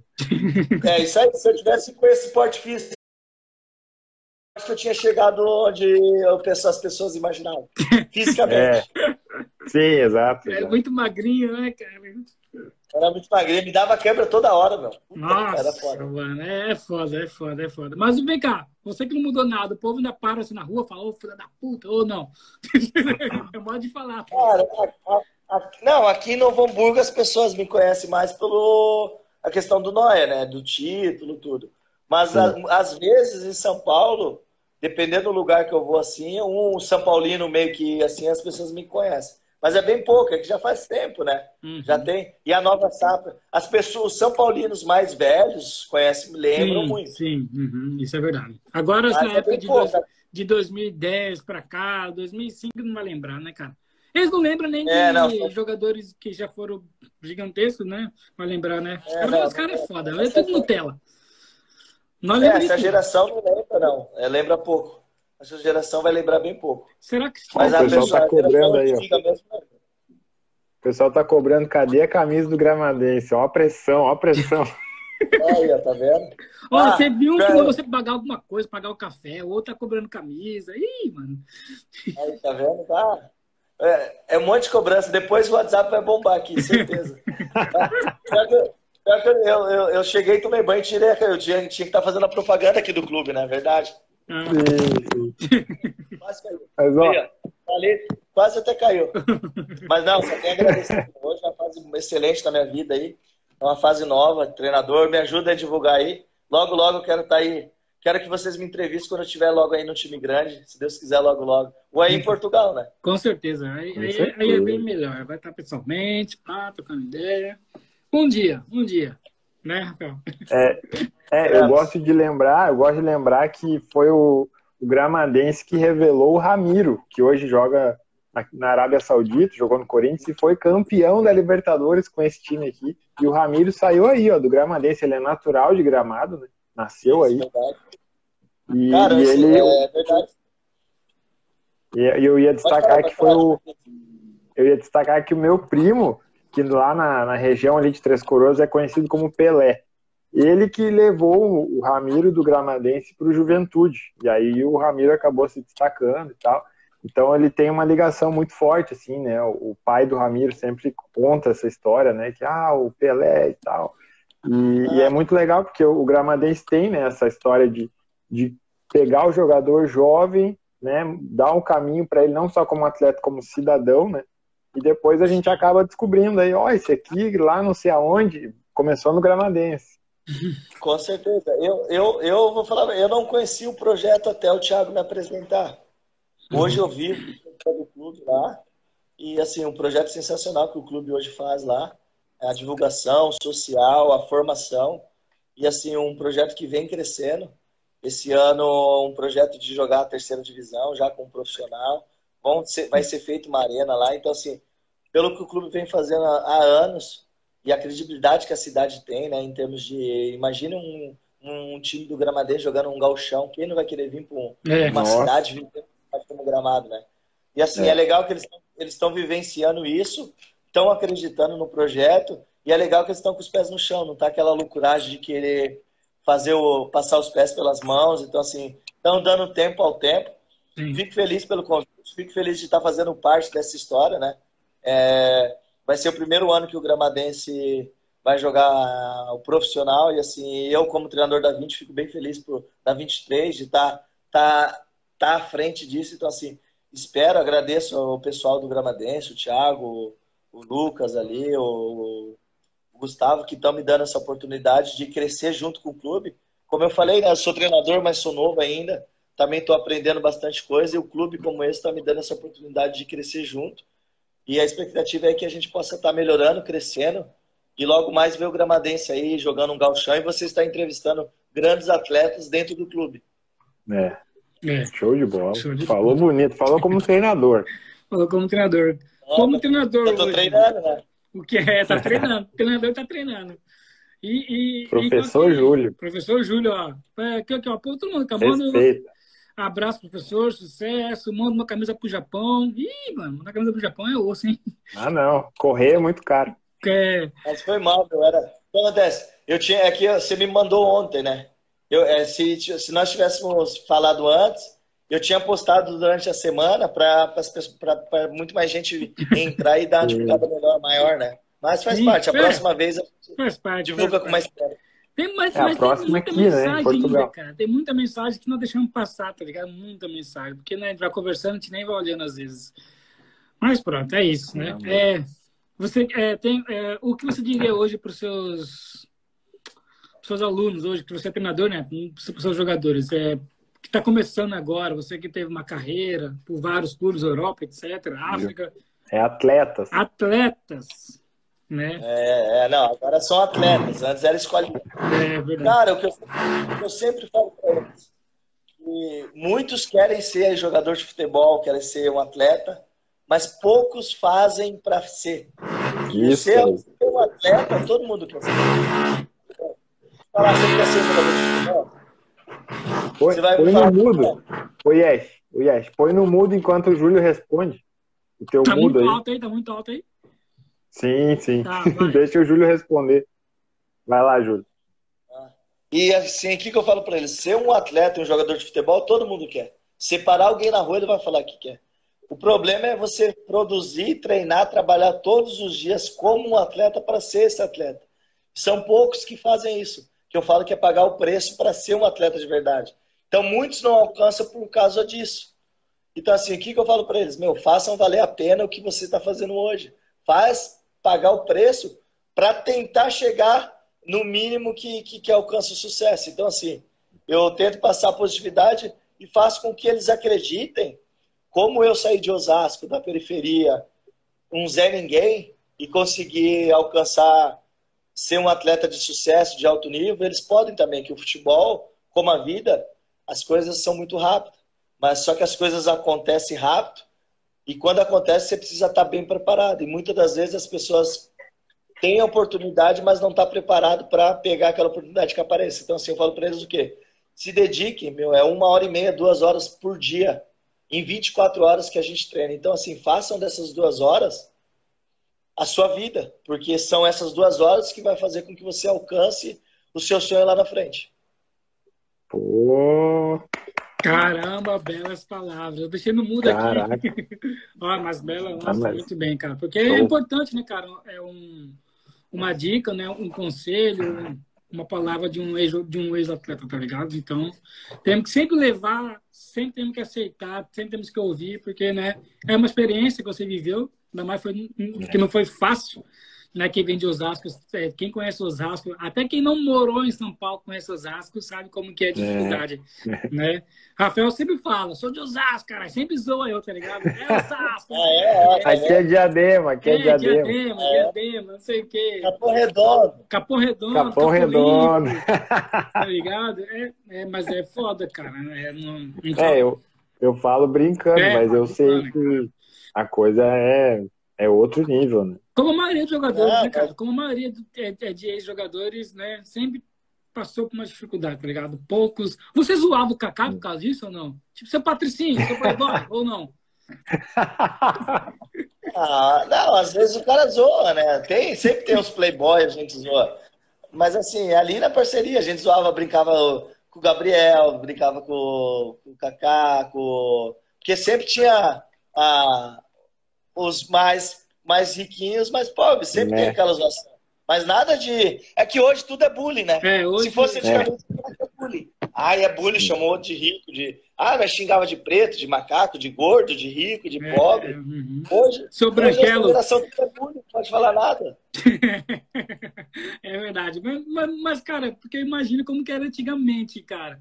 Imagina, o pessoal vindo de Osasco, todo, todo lugar de São Paulo, tudo da favela, não sei o quê. Aí vinha um cara branquinho, cabelo liso, bonito. O que você tá fazendo aqui, caralho? Que porra é essa? Deve ser muita hora. Não, mas pra mim não era tão ruim, porque acontece? As pessoas aí, vocês agora deve ser mais, deve ser diferente, né? Porque na época que eu jogava no São Paulo, as pessoas tinham o quê? Ah, joga no São Paulo é rico. Ah, é verdade. São Paulo- Tinha é verdade. O São. Paulo sempre foi. São Paulo sempre foi do quê? Ah, São Paulo é o time de playboy. É. São Paulo só joga no São Paulo quem tem dinheiro, tá? Não sei o quê. E aí um dia nós jogando, nós jogando, né? Copa São Paulo, não lembro se foi de 2000, 2001. Meu pai tinha um passatão pointer, aqueles antigos, sabe? Sim, assim sim. E aí, meu, nós chegando no estádio, pessoal, nós ia jogar, os caras chamavam de rico e tal. E a gente aquecendo, meu pai chegava com o passatão, tinha aquele escapamento de. Meu, meu pai virava na esquina do estádio, os caras já gritavam: Magrelo, seu pai chegou, seu pai chegou. E o carro era tão barulhento que às vezes tava com o escapamento furado, tá ligado? Sim. Magrelo, seu pai chegou, agora podemos jogar. E aí, assim, essas coisas que é legal. E aí, quando chegavam os pais do outro, os caras falavam, ah, nem vi os pais dele daí, porque, pô, carro bom, é, escapamento do, do Magrelo, eu sei que chegava porque fazia o barulho. Então, assim. E aí o cara vai, é piada, e é normal isso aí, mas sempre tem. Toda geração, todo, todo clube tem os, os melhores de vida. Então, isso é legal. O legal do futebol, que é o que eu falo, ele se socializa com todo tipo de pessoa, né, meu? Rico, pobre, branco, gordo, ruim, bom. E isso que é o legal. O futebol é uma lição para a vida que eu falo para as pessoas, meu. É uma universidade para a vida que não que você não, não, não, aprende em nenhum lugar, só vivendo. Pois é, imagina, então, assim, cara. É uma, do nada. Você tá ali. É uma faculdade para a vida você leva o resto da vida assim, ó. Que, meu, te ensina muita coisa, assim. Coisa que, que você jamais imagina aprender, sabe? Sim, mano. Em termos de malandragem, em termos de de, de ler a pessoa, de conhecimento, de vivência, meu, é. A vida do futebol, de viver com outras pessoas, de estar, de frequentar, de dividir, é uma coisa que só quem viveu sabe. Pô, cara, dá até um negócio, né, cara? A gente não ter vivido isso, né, cara? A gente só por fora, cara. Mas é, mas é por isso que tem esse podcast. A gente, né, ouvir as histórias de cada um, contar o que, é. como que era. Dá pra sentir o gostinho, é, né? sentir o gostinho, né? Porque, gente, porque há 20 anos atrás não tinha isso. Você não sabia nada do jogador. Tipo, o Júlio César ia expulso, mas ficava bravo e depois foda-se. Outro dia já era outro dia. Hoje dia não, hoje a gente pode conversar com ele e saber de tudo. É, o que aconteceu aquele dia, caralho? Tá aqui é Osasco, é. pô. É, aqui é Osasco, mano. Mano, morei em Jardim de Abril, cara. Perto de Osasco. O Jardim de Abril era foda, mano. Aquela favela do Jardim de Abril, tá ligado? Sim. Ah, eu morava no Veloso, do lado ali. Do lado, tô ligado, do lado. Eu morei ali. O Kleber morava do lado de casa. O Kleber também saiu do Veloso, o gladiador. Caralho, mano, que loucura. Mariano saiu dali, perto do, da 13, ali também de baixo, do lado. Tudo ali. Mano. É todo mundo ali, né, cara? Porra, São Paulo é foda, mano. O Andrei, o Andrei que foi campeão sub-17 pela seleção, mas não chegou. chegou a jogar. Ele foi campeão também de Osasco. Isso, tem um monte de Osasco, tem um monte. Osasco, mas tem muitos jogadores Osasco que tudo saiu ali de, de baixo. Pois é, né? São Paulo é gigantesco, milhões né, de pessoas. Imagina, tem pessoas de, de tudo quanto é lado lá de São Paulo que já virou jogador, tá ligado? Isso é muito bom, cara. Mas pronto, Rafael, quer deixar a última aí pro, pro Júlio, zagueirão aí? Sim, eu quero, quero te perguntar, Júlio, quando tá começando ali, né? Às vezes o treinador, sei lá, tá com um desfalque no meio campo e aí pergunta, Julião, joga de volante hoje? E aí o né, jovem, eu quero, eu quero. Daí, como é que é assim, caso aconteça alguma coisa, tipo, erra um passe, todo mundo, ah lá, botou zagueiro improvisado, só podia ser. aí é culpa do treinador ou é culpa do atleta? Não, é, é, é aconteceu essa situação. Eu joguei em 2002, acho, muitos anos de é. volante aí no São Paulo. Sim, e pra mim, é, isso é uma situação que eu falo para os atletas hoje. Meu, quanto mais posições você souber jogar, melhor.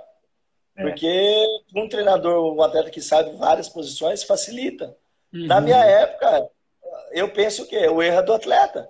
Porque se o treinador te coloca ali é porque ele vê que você tem condições de qualidade para fazer aquilo. Uhum. Mas errar faz parte do jogo, né?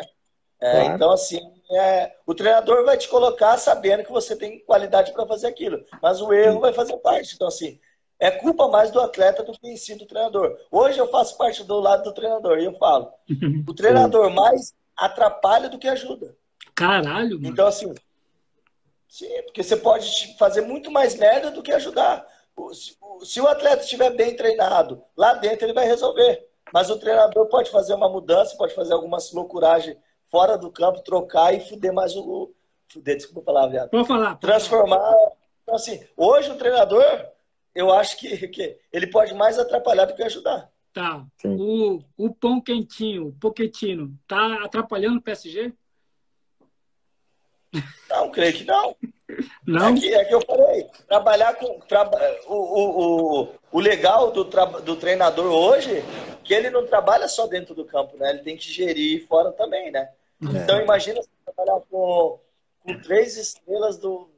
as maiores estrelas do mundo dentro da sua equipe e fazer com que os três joguem e, e ganhem o tempo todo. Então, assim, e só que tem que entender também que não é só os três que vão jogar, né? Uhum. O, futebol são 11 atletas. Por mais que eles sejam fora de série e de qualidade, se eles não tiverem uma base com, com os outros jogadores possam ajudar para que eles produzam melhor, é bem difícil. Então, assim, eu não sei o que acontece, mas com certeza ele deve estar tá fazendo o melhor lá para suprir isso aí, porque não é fácil trabalhar com, com um jogador nesse nível. Não só eles, imagina os outros também que. Sim. Então, assim, é complicado. O treinador tem que ter uma cabeça muito boa para convencê-los a. Não só os 11, mas os 25 a estar na mesma linha, no mesmo objetivo. Então, assim, não é fácil. Hoje o treinador é um gestor de pessoas, né? É, é verdade. É, é verdade. Não é só treinar, chegar lá e treinar, né? Você tem que, cara, você tem 25 Hoje, pessoas ali para você. É foda, né? Não entendi. É que é, só não é só treinar, né? Ele, tem, ele, ele é um gestor, igual você falou. Então ele tem que conviver com 25, entender cada um, conversar, saber lidar com cada personalidade. E, mano, é foda, mano. Treinador não é fácil, não. É, imagina, e assim, você só pode escalar 11, né? É foda, né, cara? Puta que pariu. Aí você deixar os outros 14 felizes. é verdade. Você deixar os outros 14 felizes. Não digo feliz, mas disposto a buscar, estar tá entre os 11, disposto a fazer, acreditar o que você quer que ele faça. Ah, tô no é. banco. Ah, dane, não vou fazer nada. E aí? Pois é, mano. É e se um jogador que você tira, ele fica bravo? Se, tipo, tipo, você substituir ele, ele está xingando você, como que é a resenha depois? Você, tipo, você falou, cara, não é assim, como que é? Hoje, hoje eu, com meus atletas, eu tento conversar. Mas é tudo é através do diálogo, né? Não tem outra coisa, né? Porque hoje, na idade que eu trabalho, com esses meninos que eu trabalho hoje, que é sub-20, sub-23, eles estão numa transição de ser um atleta, trabalhar, é, conseguir objetivo, não conseguir muito grande. Então, assim, a mente deles está o tempo todo nessa transição. E se eu só xingar eles, imagina o que vai acontecer com eles também, né? É, então, a pressão, é, a pressão é grande em cima desses meninos, porque é uma transição de se tornar um atleta, encerrar a carreira. Então, assim, então, assim, eu não posso também, claro, eu tenho que cobrar, mas eu tento entender o lado deles e tentar cobrar uma forma para que eles consigam colocar o melhor deles para fora, né? Que aí eles fazendo isso, eles vão estar tá ajudando a equipe e me ajudando a construir, construir sucesso, né? Pronto, perfeito. Não tem nem que não tem nem o que rebater. É. Ó, quero agradecer então Júlio César dos Santos, o Magrelo de Osasco. Muito obrigado é. pela disponibilidade, né? A gente sabe da correria que é agenda de um treinador de futebol, então muito obrigado mais uma vez. E fica aí o convite para vir aqui fazer o podcast pessoalmente aqui mais em Portugal. Um. É, vai, vai continuar o papo. E também fica aí o nosso. Por favor, nos ajude a conseguir mais contatos. Eu sei que tem uma grande agenda de contatos é, aí que vai nos ajudar. não, Kaká não precisa, pode ser o Fábio Simplício, que o Fábio Simplício eu sei que é bom da resenha. Mas aí vamos nos falando. Um forte abraço aí, fica bem, sucesso no Gramadense e na tua carreira para que venha para a Europa jogar, treinar os caras aqui e dar umas entrevistas para nós. Valeu. Não, mas obrigado, obrigado, convite, é um prazer. Deram sorte hoje, que foi minha folga hoje à tarde, então deram sorte é. hoje, hein? o Thiago avisou vocês, né? O Thiago avisou, avisou. que minha folga era hoje. Eu vou dar a dura nele. Ele falei, você avisou que tá Filha da puta, minha folga, fiquei lá duas horas conversando. legal. Foi um prazer, assim, eu sempre, é sempre prazeroso falar um pouco do que eu vivi, que eu falo até para os meninos que eu trabalho hoje, para os atletas, que querendo ou não, ainda a gente continua sendo exemplos, né? Sim. E para que eles possam entender e ver alguém que já alcançou o sonho que eles querem alcançar um dia, que tudo pode acontecer. Então, eu fico bem feliz de estar sempre podendo falar um pouco da história, do sucesso que eu alcancei. Como eu falei, alguns falam, ah, Júlio é uma promessa. Não, eu fui uma promessa realizada, graças a Deus. É, eu só tenho a agradecer, sou um homem realizado profissionalmente, eu sou, só tenho a agradecer tudo na minha vida. Fico feliz por estar falando com vocês. Vou, vou ajudá-los sim, sempre que puder. E se eu aparecer em Portugal, com certeza vou fazer uma visita e a gente vai fazer um podcast ao vivo. Vou entrar ali na vou falar com, com alguns atletas que são mais próximos a mim, para que eles façam o podcast com vocês. Tenta, como eu falei, vamos tentar divulgar antes, para daqui a pouco tentar divulgar mais e a gente possa ter mais aí visualizações para divulgar e ajudar vocês aí é, nesse processo, tá bom? Um grande abraço aí, obrigado pela, pela, pelo convite mais uma vez. E Precisando aí só chamar, tá bom? Pronto. Um grande abraço aí e vamos falando. Abraço, Júlio. Olha, muito obrigado Valeu. mesmo. Ó, fica com Deus aí, sucesso na sua carreira. Vai ficar eternizado aqui o podcast. Se você quiser, daqui a 30 anos, se você estiver lá de muleta, É.